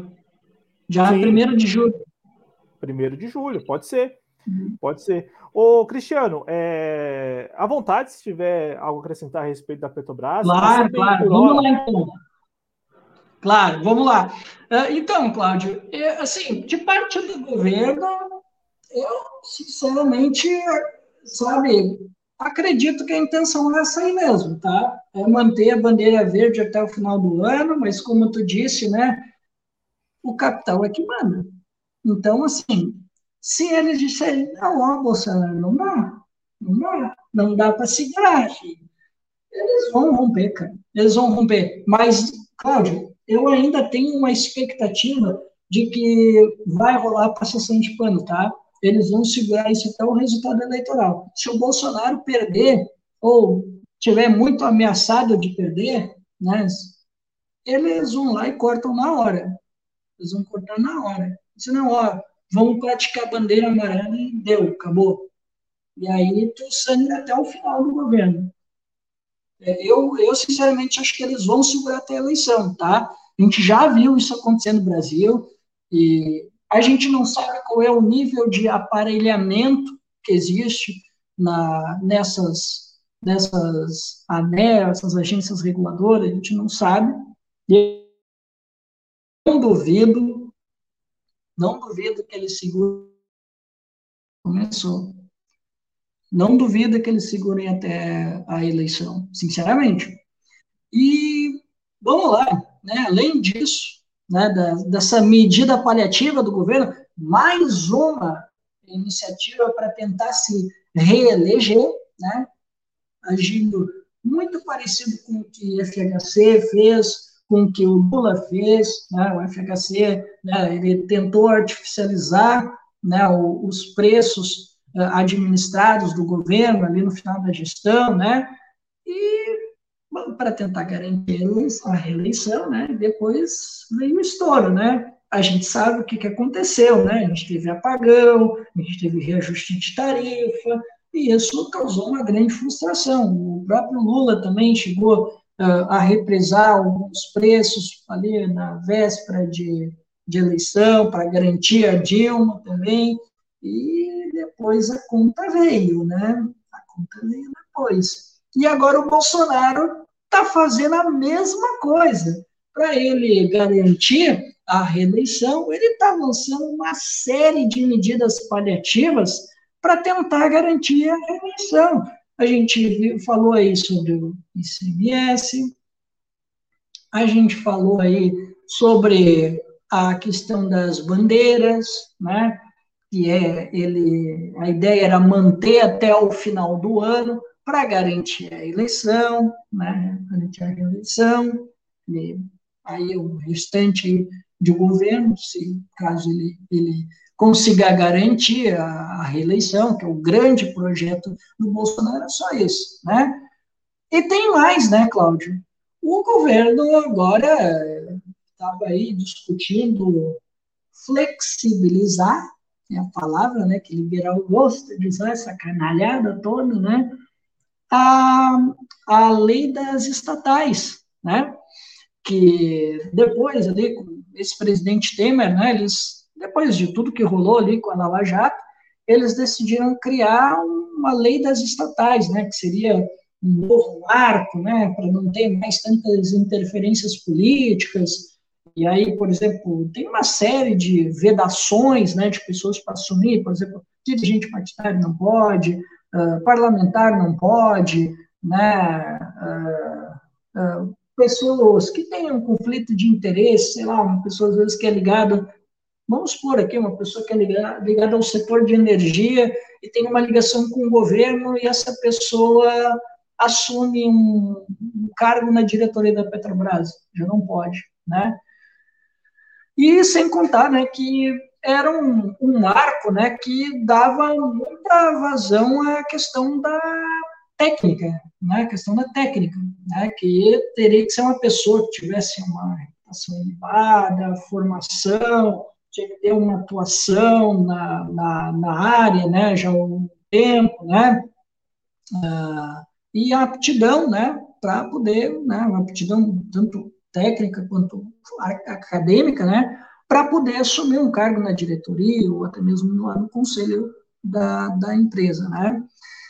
E a gente já viu, né, no governo Bolsonaro, aí algumas contestações, algumas indicações que ele vem fazendo, né, e como o Bolsonaro sabe que existe essa, essa lei das estatais, que prioriza muito mais essa questão, o critério técnico, o governo Bolsonaro, através do, do líder, né, o Ricardo Barros, ele disse, não, vamos flexibilizar, né, porque aí a gente consegue movimentar melhor, né? Sabe como é que é, né? Ah, não pegou muito bem, né? Porque o Bolsonaro, a gente sabe que ele quer dar uma mexida, porque o Bolsonaro sabe, né, que ele indica uma parte do conselho, assim, ele nomeou seis, sete pessoas, não sei muito bem o número, né? São 11 no total e seis indicações do governo, né, do, dos 11. Isso, exatamente, exato, exato. Sim, isso já mostra que ele tem total responsabilidade pelo, pelo desastre que a gente está vivendo. Né? Ele tenta a todo momento fugir da responsabilidade, mas se ele indica seis conselheiros, que sejam, isso demonstra que ele tem responsabilidade por isso que está acontecendo, pelo, pela nossa política praticada e pelos, pela, pelo entreguismo, né, que a gente nunca viu tanto nesse governo. Então, ele tem a sua parcela de responsabilidade muito bem apontada pelo Ciro, inclusive, no vídeo de sexta-feira, né, ele falou né, em alto bom som que o Bolsonaro tem responsabilidade, sim, porque ele indicou seis pessoas para o conselho de administração, então, portanto, ele tem responsabilidade sim por tudo isso que está acontecendo. Então, não adianta ele formar aí a lona do circo dele aí, que ele tem sim a sua responsabilidade com relação às políticas praticadas pela empresa. Então, Cláudio, ele tentou lançar mão dessa questão das leis, da, da lei das estatais, tentar mudar um pouco, flexibilizar para ele poder ah, ter mais espaço para manejar, trocar mais fácil o presidente da Petrobras também, porque é um pouco burocrático nessa questão da indicação e também para a retirada, porque também tem que passar por conselho, né? Se o conselho aprova, se não aprova, então também eles queriam dar um jeito, né, de centralizar no governo um pouco das decisões. O central, claro, né, se interessa muito por essa pauta também. Então, claro, é uma pauta que não avançou, pegou super mal na imprensa, no, e como a gente tem todo um lobby né, uh, que defende esse tipo de gestão mais técnica, que acha que isso que está certo e tal, não pegou bem, né? Então é uma proposta que já não, não conseguiu avançar muito. Mas agora o senhor Paulo Guedes, né, que ele sempre está pensando numa ideia liberalizante para atender né, o, o, público do Bolsonaro, são os caminhoneiros, né, que hoje estão um pouco revoltados, aí, em parte, né, com o governo, em parte está com o governo, em parte não está, né? Esse, eu, eles inventaram agora um voucher para os caminhoneiros, né? E imagine, o voucher ele vai valer até o final do ano, assim como essa lei do, das estatais que o Bolsonaro estava querendo flexibilizar, né? Era só para eleição, era só para o período eleitoral. Então, assim, tudo que o Bolsonaro está pensando no momento é única e exclusivamente para tentar a reeleição. A reeleição é o grande jogo para ele. Ele não está nem aí, ele botou tudo é, no piloto automático, né? E ele só busca a todo momento soluções, né, que são as mais esdrúxulas possíveis, né, a gente já sabe, mas com um único objetivo, que é buscar a reeleição. E não há mais nada do que isso que ele tenha feito até o momento. É, eu acho que o maior problema para ele mesmo é que tudo que ele tem feito não garante absolutamente nada, né? Rigorosamente nada a reeleição dele. É, e não, não falo com base em pesquisas, é porque ele não encontrou saídas, ele não encontrou soluções para os problemas, né? É, é quando você fala paliativo, é isto, é, não são nem soluções, é, é um discurso vazio, que somente a claque muito próxima, ainda identificada com o próprio presidente, é que acredita, porque de resto a população não acredita. Essa história do voucher mesmo pegou muito mal, 400 reais para um caminhoneiro que tem lá dois tanques de 450 litros cada tanque, então 900 litros para abastecer, né? Então imagina, faz a conta aí, 900 litros de diesel. Aqui em São Paulo o diesel está 6,90. 400 reais por mês para esse caminhoneiro, desculpa, né? É, para um caminhoneiro que tem uma carreta com 900 litros, né, de, com um tanque de 900 litros de combustível. Ou, né, ou, pesquisando aí você encontra é, é entre 400 e, 400 e 500 litros por tanque, né? É, é isto. Então, então assim, é, é, são medidas, são, não são nem saídas, não são, não são soluções, é somente a claque mesmo. É só quem apoia, quem está muito próximo, que ainda acredita que isso vai render algum resultado eleitoral, inclusive, que não vai render porque não, não é uma saída mesmo, não representa uma saída. Né? No, o, até, até esse negócio né, de ficar mudando o presidente da Petrobras e conselho de administração. Qualquer pessoa minimamente informada, minimamente informada e que não seja a, é, digamos, é, não digo nem apoiadora ou apoiador, mas idólatra do Bolsonaro. Bolsonaro. Gado, gado Gold Supremo. É, um sujeito que não foi isso aí, que, que, que ele, ele, sem terá, pesquisar minimamente, ele vai ver que a Petrobras é vinculada ao Ministério de Minas e Energia, ela vai ver que a Petrobras tem um conselho de administração, ele, essa pessoa vai ver que do, uh, dos 11 integrantes, seis, entre 6 e 7 são integrantes indicados isso, pelo presidente isso, da República, e o presidente da empresa é indicado pelo presidente da República. Então, qualquer pessoa ah. minimamente assim que, que der um Google vai ver isto.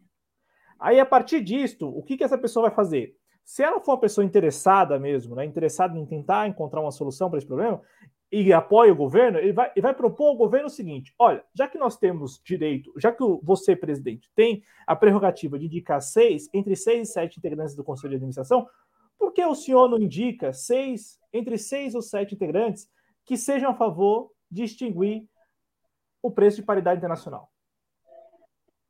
É só isso. É só encontrar seis sujeitos que preenchem os requisitos e que seja contra o PPI. Seis ou sete. Agora, ele, as quatro vezes em que ele trocou o presidente da Petrobras, ele trocou por sujeitos que rigorosamente têm o mesmo perfil.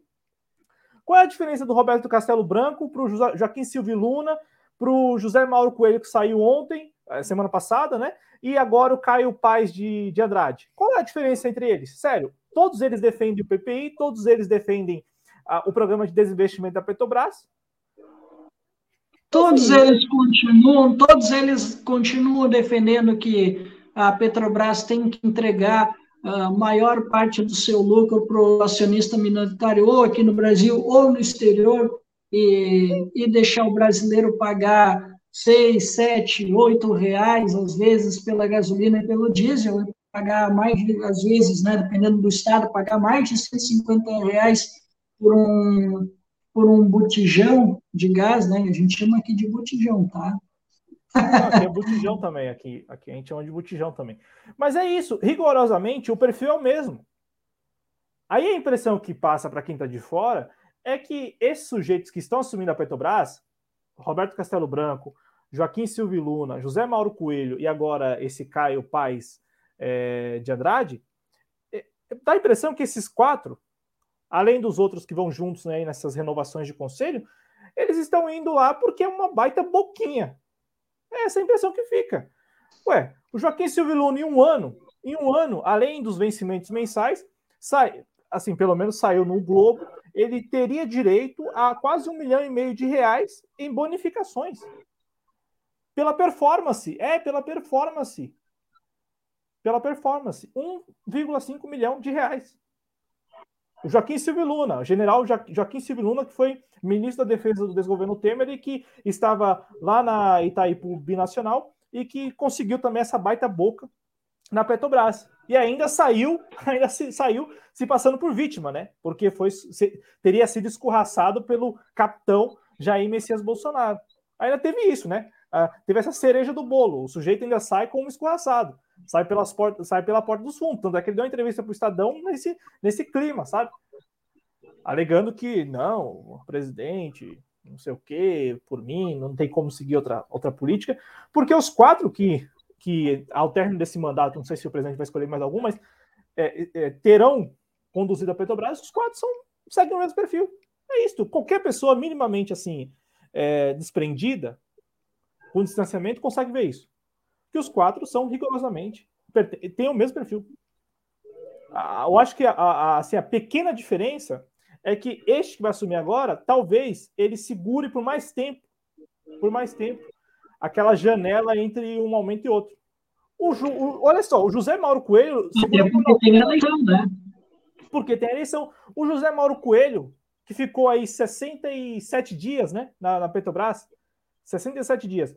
Ele assume a Petrobras e ele segura isso ao, ao ponto que, que deu 99 dias entre um momento e outro. Para você ter uma ideia, Cristiano, só para o pessoal não entender a conta. Ele ficou 67 dias na, na presidente da Petrobras. Nesses 67 dias, ele segurou o aumento. Já tinha lá, pelo menos, 30, no caso, 32 dias de diferença né, do, do último aumento. Eu sei que o último aumento, agora de sexta-feira, uhum. ele só foi dado depois de 99 dias entre a gestão do Joaquim Silvio Luna e a gestão, essa pequena gestão, essa passagem do José Mauro Coelho. Então, assim, Cristiano, eu, de fato, não, não alimento nenhuma expectativa de que é, a, a Petrobras ou o atual desgoverno vai encontrar uma saída, uma solução para essa problemática do preço dos combustíveis. A população deveria, neste momento, e a, a minha opinião, deveria ser levada às ruas, e aí levada às ruas pela oposição, eu, eu, eu não consigo entender. Eu até entendo, né? Porque às vezes aquilo que é importante para mim, para você, Cristiano, para o nosso público aqui, não necessariamente é importante para um representante da oposição no Congresso. E talvez para um representante no Congresso o mais importante seja a reeleição e ponto final. E não, né? Enfim, defender a soberania nacional. Talvez isso passe ao largo, não, seja muito relevante. Eu falo porque qual a razão da oposição neste momento não, não está convocando atos de rua? Até para aproveitar, apelar mesmo para essa insatisfação que existe em todo. E, e não é para eleger o Lula, eleger o, o Ciro, eleger quem for. É simplesmente para a gente tentar tentar peitar, não sei se daria para extinguir, mas peitar essa política de preços. Porque do jeito que está, do jeito que está, com a Petrobras tão autônoma como ela está, que é, que é uma crítica razoável que está sendo feita pelo atual desgoverno. É uma crítica razoável. É que, é que como os interesses são os mesmos, não dá para acreditar né, que, o, que a, a, o debate, a discussão e a crítica seja válida.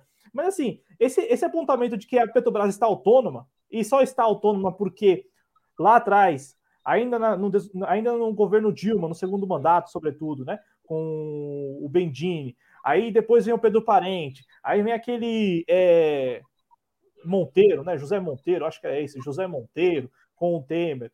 Aí, aí assume o Roberto Castelo Branco. Então, assim, a Petrobras está cada vez mais autônoma porque, por um lado, as gestões que assumiram a Petrobras de 2015 para cá são gestões muito, muito próximas do mercado transnacional e só pensa nisso. Sim, cada vez mais privatistas. É. Então, assim, Cristiano, do jeito que está, não adianta você eleger o Lula, o Ciro, quem for, porque a Petrobras, do jeito que ela está autônoma, daqui a pouco, daqui a pouco ela, ela recusa a indicação de conselheiro do, do, do, do Poder Executivo, da União, daqui a pouco recusa indicação de presidente.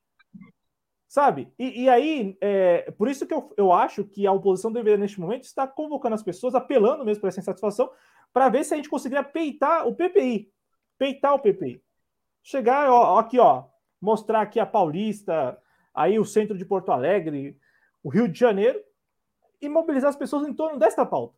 A pauta que é a política de preço da Petrobras. Sabe? É, eu, eu, acho que essa crítica é válida e caberia à oposição, mas eu sei que a oposição está muito mais preocupada em, em, ganhar a eleição, né? E em, em, em também pleitear e pool para debates, enfim, cada um cada um com, com as suas bandeiras, seus, seus, suas pautas, né?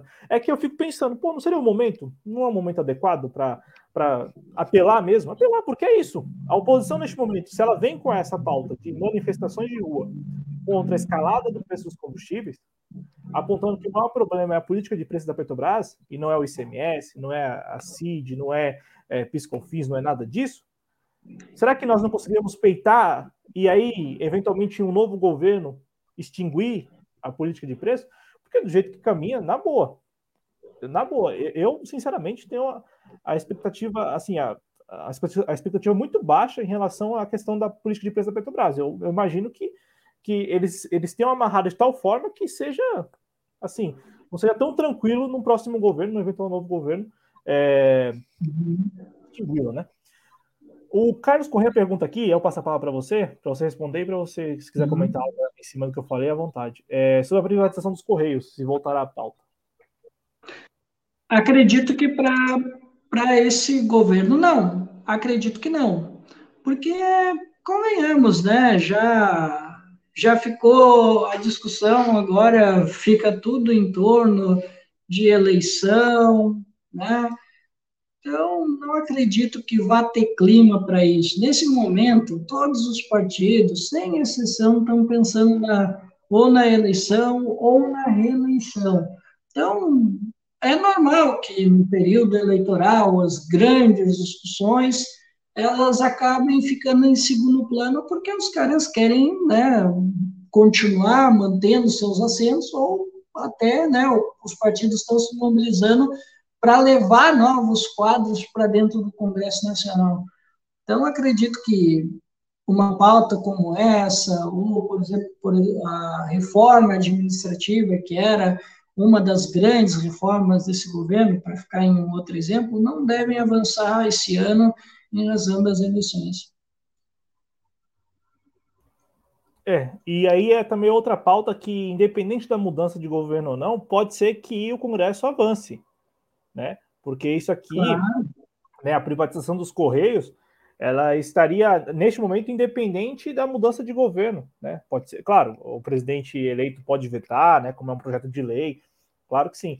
Ou, Mas... ou, de repente, o próprio presidente pode empolgar, até o Ciro falou isso, né, recentemente, que no Brasil a gente tem uma certa onda também, isso é importante da gente falar, que quando um presidente ele consegue, consegue dialogar, ele consegue levar um, um bom número de deputados e senadores para o Congresso Nacional. Isso aconteceu com o Lula, isso aconteceu com o próprio FHC, aconteceu com o Bolsonaro, né? Acredito que se acontecer aí, né, der a sorte aí do Ciro ser o nosso próximo presidente, né, eu, né, ah, não tenho problema nenhum, todo mundo sabe que eu, que eu sou, sou um admirador do Ciro, né, ter ele vier ser o nosso presidente, e ele confia nisso, que ele poderia, né, nessa onda de discutir o Brasil, de suscitar o debate, de trazer as ideias, né, é uma coisa que ele vem vem trazendo já há muito tempo, há pelo menos oito anos, quem sabe ele poderia incitar uma maioria, né, um 60, 70 deputados, e depois ele vai negociando com aquilo que o povo elegeu e ele estabelece aquilo que ele vem falando, né, da nova governança política, de fazer o pacto com os prefeitos e governadores em torno da, das reformas que ele quer, né, acabar com a reeleição, entre uma delas é a, é a grande cartada que ele tem para ele poder convencer né, o Congresso, também os outros atores que estarão envolvidos nesse processo, e ele também coloca né, a, de dialogar com os governadores e prefeitos em torno de um novo pacto federativo pelaquela situação que a gente já expôs, né, o estrangulamento que os estados e municípios vêm passando, isso seria muito positivo para os estados, que essa é uma reclamação que já vem durando há muito tempo e o Ciro tem, tem falado disso já há pelo menos uns cinco anos, pelo que eu tenho assim datado, né? Enquanto, sei lá, outras candidaturas eu não vejo falar muito sobre essa questão do pacto federativo. É, assim, não falo. É, é só o Ciro mesmo. É, e aí isso eu, eu, noto porque. Não, eu não sei se é só ele, mas assim. Não, não, é não, não, mas assim, com a clareza, com a clareza da, da, maneira como vai se negociar, porque toda vez que o Ciro fala isso é porque ele é perguntado como que ele vai negociar. E aí ele responde, uhum. ele sempre usa isso como. Você falou cartada, é a cartada do Ciro toda vez que alguém pergunta para ele sobre como ele vai negociar com o Congresso. Como que ele vai ter base no Congresso? Ah, eu vou tentar negociar de baixo para cima, usando os prefeitos e governadores. Ah, os outros, é, os pré-candidatos, enfim, não falam porque é, o ex-presidente Lula, por exemplo, ele tem falado agora, mais recente, né, já que caminha aí para a campanha efetivamente, ele tem falado em reunir os governadores, né? Então, o trabalho vai ser assim, é uma, um grande conselho, uma grande reunião. Não sei se seria um, necessariamente a criação de um conselho, mas reuniões talvez periódicas. O que já vai, o que já assim é um grande salto, já é um grande salto em relação ao que nós temos hoje. Né? É, agora, é, o que vai se discutir, claro, durante a campanha eleitoral é se, se isso basta, né? Se isso basta uhum. porque o estilo de a proposta que me parece muito claro do Ciro Gomes é eu vou pressionar o Congresso com os governadores e prefeitos. Eu vou conversar com os governadores e prefeitos para pressionar o Congresso. Será que está inclusa nessa, nessa, nesse, nessa, nessa proposta de reunião com os governadores também, que eles pressionem é, os, os seus representantes no Congresso? Talvez não. O ex-presidente Lula deu uma, uma, Agora, nesse lançamento das diretrizes, ele falou sobre chamar os governadores para discutir as necessidades dos estados, mais em relação à infraestrutura. Então, de repente, é, passaria ao largo do Congresso. Então, deixaria o Congresso de lado e aí iria trabalhando políticas regionais com os governadores e com os prefeitos, principalmente com os governadores. É, mas será que isto, em 2022, com um Congresso tão poderoso como nós temos hoje, talvez o Congresso, talvez não, o Congresso de hoje, 2022, é muito mais poderoso do que o de 2002. Então, assim, tem muito mais poder, tem muito mais força, tem muito mais influência. E, inclusive, trabalha uma proposta de mudar o regime. Então, é, será que o Congresso, será que o Congresso aceitaria de bom tom essa proposta de, de União trabalhar com os governos estaduais, deixando o Congresso de lado? Será que no ano que vem seria, será, será possível fazer isso, uma vez que o orçamento do ano que vem já está sendo trabalhado pelo Congresso deste ano, e o Congresso deste ano já vem numa toada aí de segurar boa parte desse Congresso, do Congresso não, do orçamento nas suas mãos? Será que será, uhum. possível, será possível implementar isso em 2023? Claro, só o tempo dirá mas é só esses questionamentos. Então, eu vejo com muita clareza o, o que o Ciro Gomes tem colocado nas entrevistas. Aí o pessoal vai me chamar de cirista e tal, né? Mas, assim, isso está muito claro. É, qualquer canal livre que o Ciro Mas vai. Aqui, assim, é uma constatação da realidade. Quem é que está falando há mais tempo? Quem é que tem insistido no debate há mais tempo? É o Ciro. O Ciro é o candidato que vem insistindo há mais tempo no debate. Ele não se furta de apresentar a proposta, por mais que ele saiba que às vezes a proposta pode ser incômoda para um, um nicho X, um nicho Y, para uma candidatura X, uma candidatura Y, para um nicho do Congresso. Ele sabe, tudo isso ele sabe. Ele tem a experiência para saber isso. Né? Mas, mas assim, ele está fazendo, ele está fazendo uma discussão em torno de proposta, apresentando a proposta dele antes da eleição. Então, assim, se tu votou no Ciro Gomes, por exemplo, né? vamos botar aqui um exemplo hipotético, tu votou porque tu sabia o que ele apresentou, ele te apresentou aquilo que ele pretendia como governo, ele não está te dando uma carta branca, ele não está fazendo as negociações com governadores, com, sei lá, com antigos deputados e sei lá, se apresenta aí numa revista e diz que depois ele vai pensar política econômica, como por exemplo foi o caso do Lula. Né? Não, né? Isso o Ciro jamais faria. Ele está discutindo o modelo econômico, governança política, política de preço da Petrobras, como é que vai ser Petrobras, independente da viabilidade eleitoral, que é uma discussão que sempre vem à, toa, à tona, né, perdão, mas pode ser à toa também, tá? Que é uma discussão meio à toa. E a gente, né, gosta de ver discussão de projeto, de ideias, né? É, de que alguém que venha presente alguma coisa que não seja uma carta branca, não simplesmente só vota em mim lá, porque tu votando em mim, tu evita o outro candidato, né? A gente já viu o que aconteceu. Volto a lembrar, a gente já viu o que aconteceu no Chile, já viu o que aconteceu no Peru, já viu o que aconteceu na Argentina? E então, assim, pessoal, vamos com calma com esse negócio de votar em um para evitar o outro, porque depois o resultado pode ser catastrófico, né? Ou talvez frustrante. Então, vamos, vamos olhar o que, que os candidatos estão apresentando. E assim, cara, eu falo sem problema nenhum. Eu, de vez em quando, eu acompanho Lula, acompanho outros candidatos, sei que também há uma certa convergência em temas comuns, mas como eu falei, Cláudio, e às vezes a gente, os petistas ficam bravos com a gente, né? A gente fala, ah, mas cadê o projeto do Lula? Ah, mas o projeto está lá na Fundação Perseu Abramo. Não, mas o Lula também tem falado de política de preço da Petrobras, ele tem falado... Mas, assim, vamos lá. É, eu, assim, pelo que eu tenho acompanhado o ex-presidente Lula, o que ele tem mais falado é, se tu for ver, ele está mostrando mais a indignação, é, o que ele fez, ele está remetendo muito o discurso ao passado, não tem problema, ele está mostrando a trajetória dele. Só que, assim, o Brasil é outro, a gente já discutiu isso inúmeras vezes aqui, e, assim, quando ele for questionado, a gente só quer saber, não, o que que tu, tá, beleza, tu tá indignado com o preço, se eu também tá, talvez, sei lá, uh, vamos, vamos lá para uma hipótese meio absurda, talvez a Simone Tebet também não esteja uh, satisfeita com a política e queira mudar, não sei, né?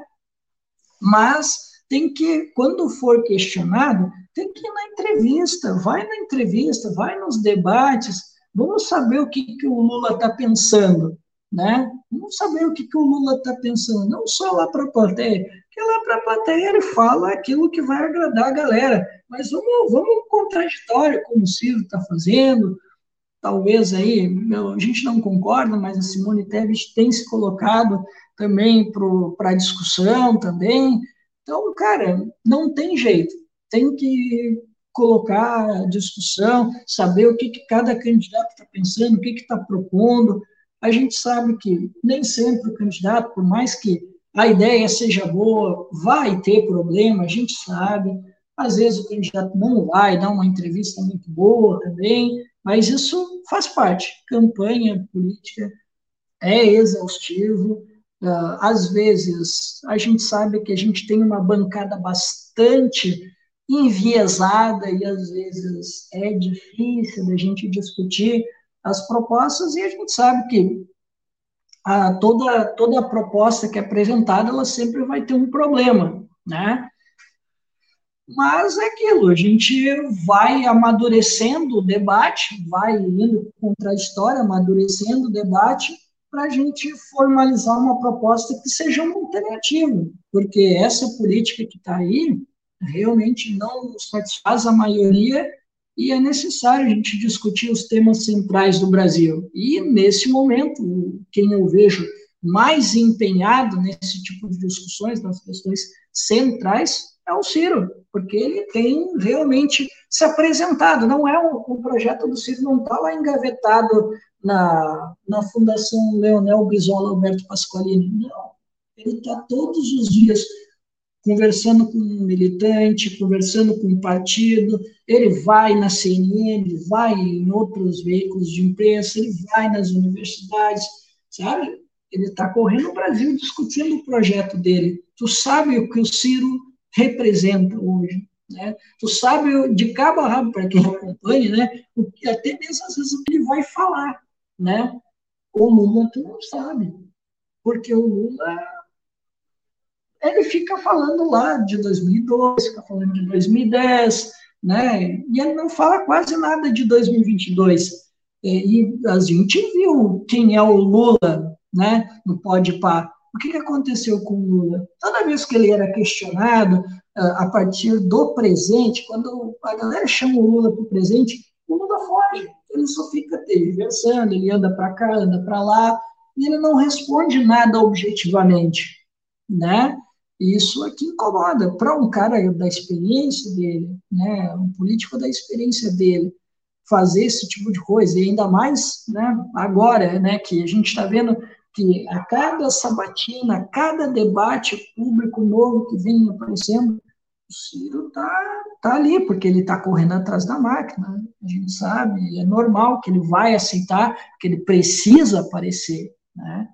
ele precisa mostrar né, aquilo que ele quer apresentar, né, porque ele sabe que, vamos lá, né, nos debates ele não vai ter esse espaço todo, então ele está aproveitando esse espaço. E Bolsonaro e Lula parece que apertaram as mãos e disseram, não, não, não, nós não vamos nos debates, a gente vai ficar só falando para o nosso público que, ah, sabe como é que é, né, o nosso, nosso ego fica, fica tranquilo com relação a isso é lamentável, né, Cláudio? No momento que o Brasil passa fome, a gente tem um desemprego uh, alto, a gente tem não só o desemprego, mas o subemprego, a gente passou por uma pandemia, a gente está passando por uma série de situações, de, a gente está falando aqui o Brasil quase chegar ao status de ex-nação, e aí os dois melhores né, nas pesquisas aí que os bancos pagam, não querem debater, não querem debater.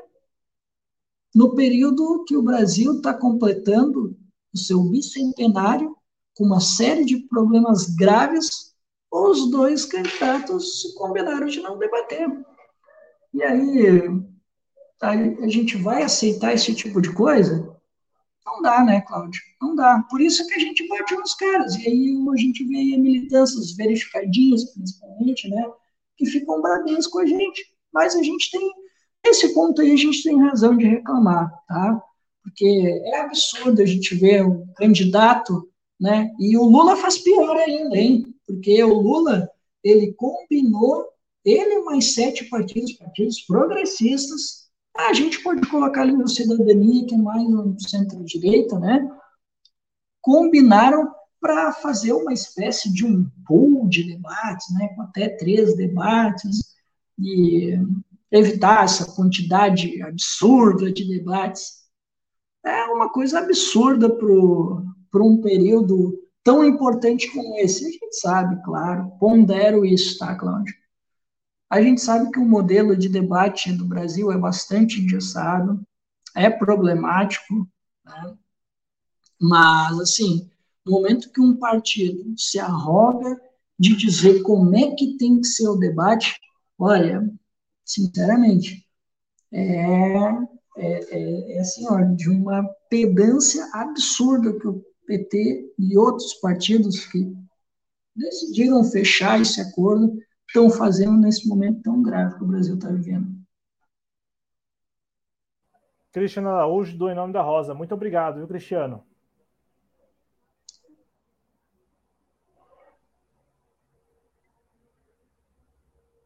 Me escutou, Cristiano?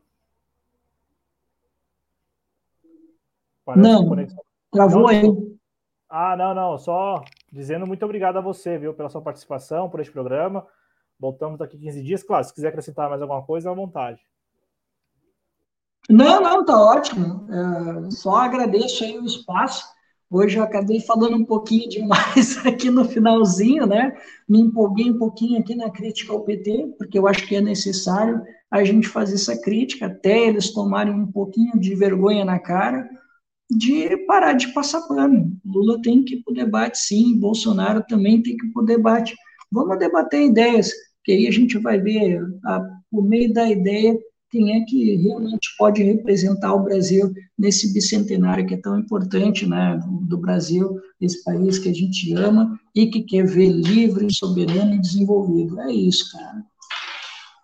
Abraço ao Cristiano, lembrando que você encontra o Cristiano, enfim, o conteúdo, o trabalho do Cristiano no Em Nome da Rosa, projeto idealizado por ele. No TikTok é arroba Em Nome da Rosa, tudo junto assim como também aqui no YouTube, em nome da Rosa, o nome do canal. O Adriano Garcia chegou aqui no final, um abraço para Adriano Garcia. Nós voltamos a, com o Espaço Trabalhista daqui 15 dias, né? Uma quarta sim, uma quarta não.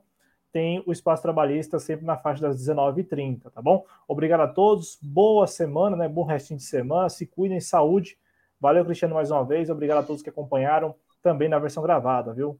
Tchau, tchau. Até a próxima.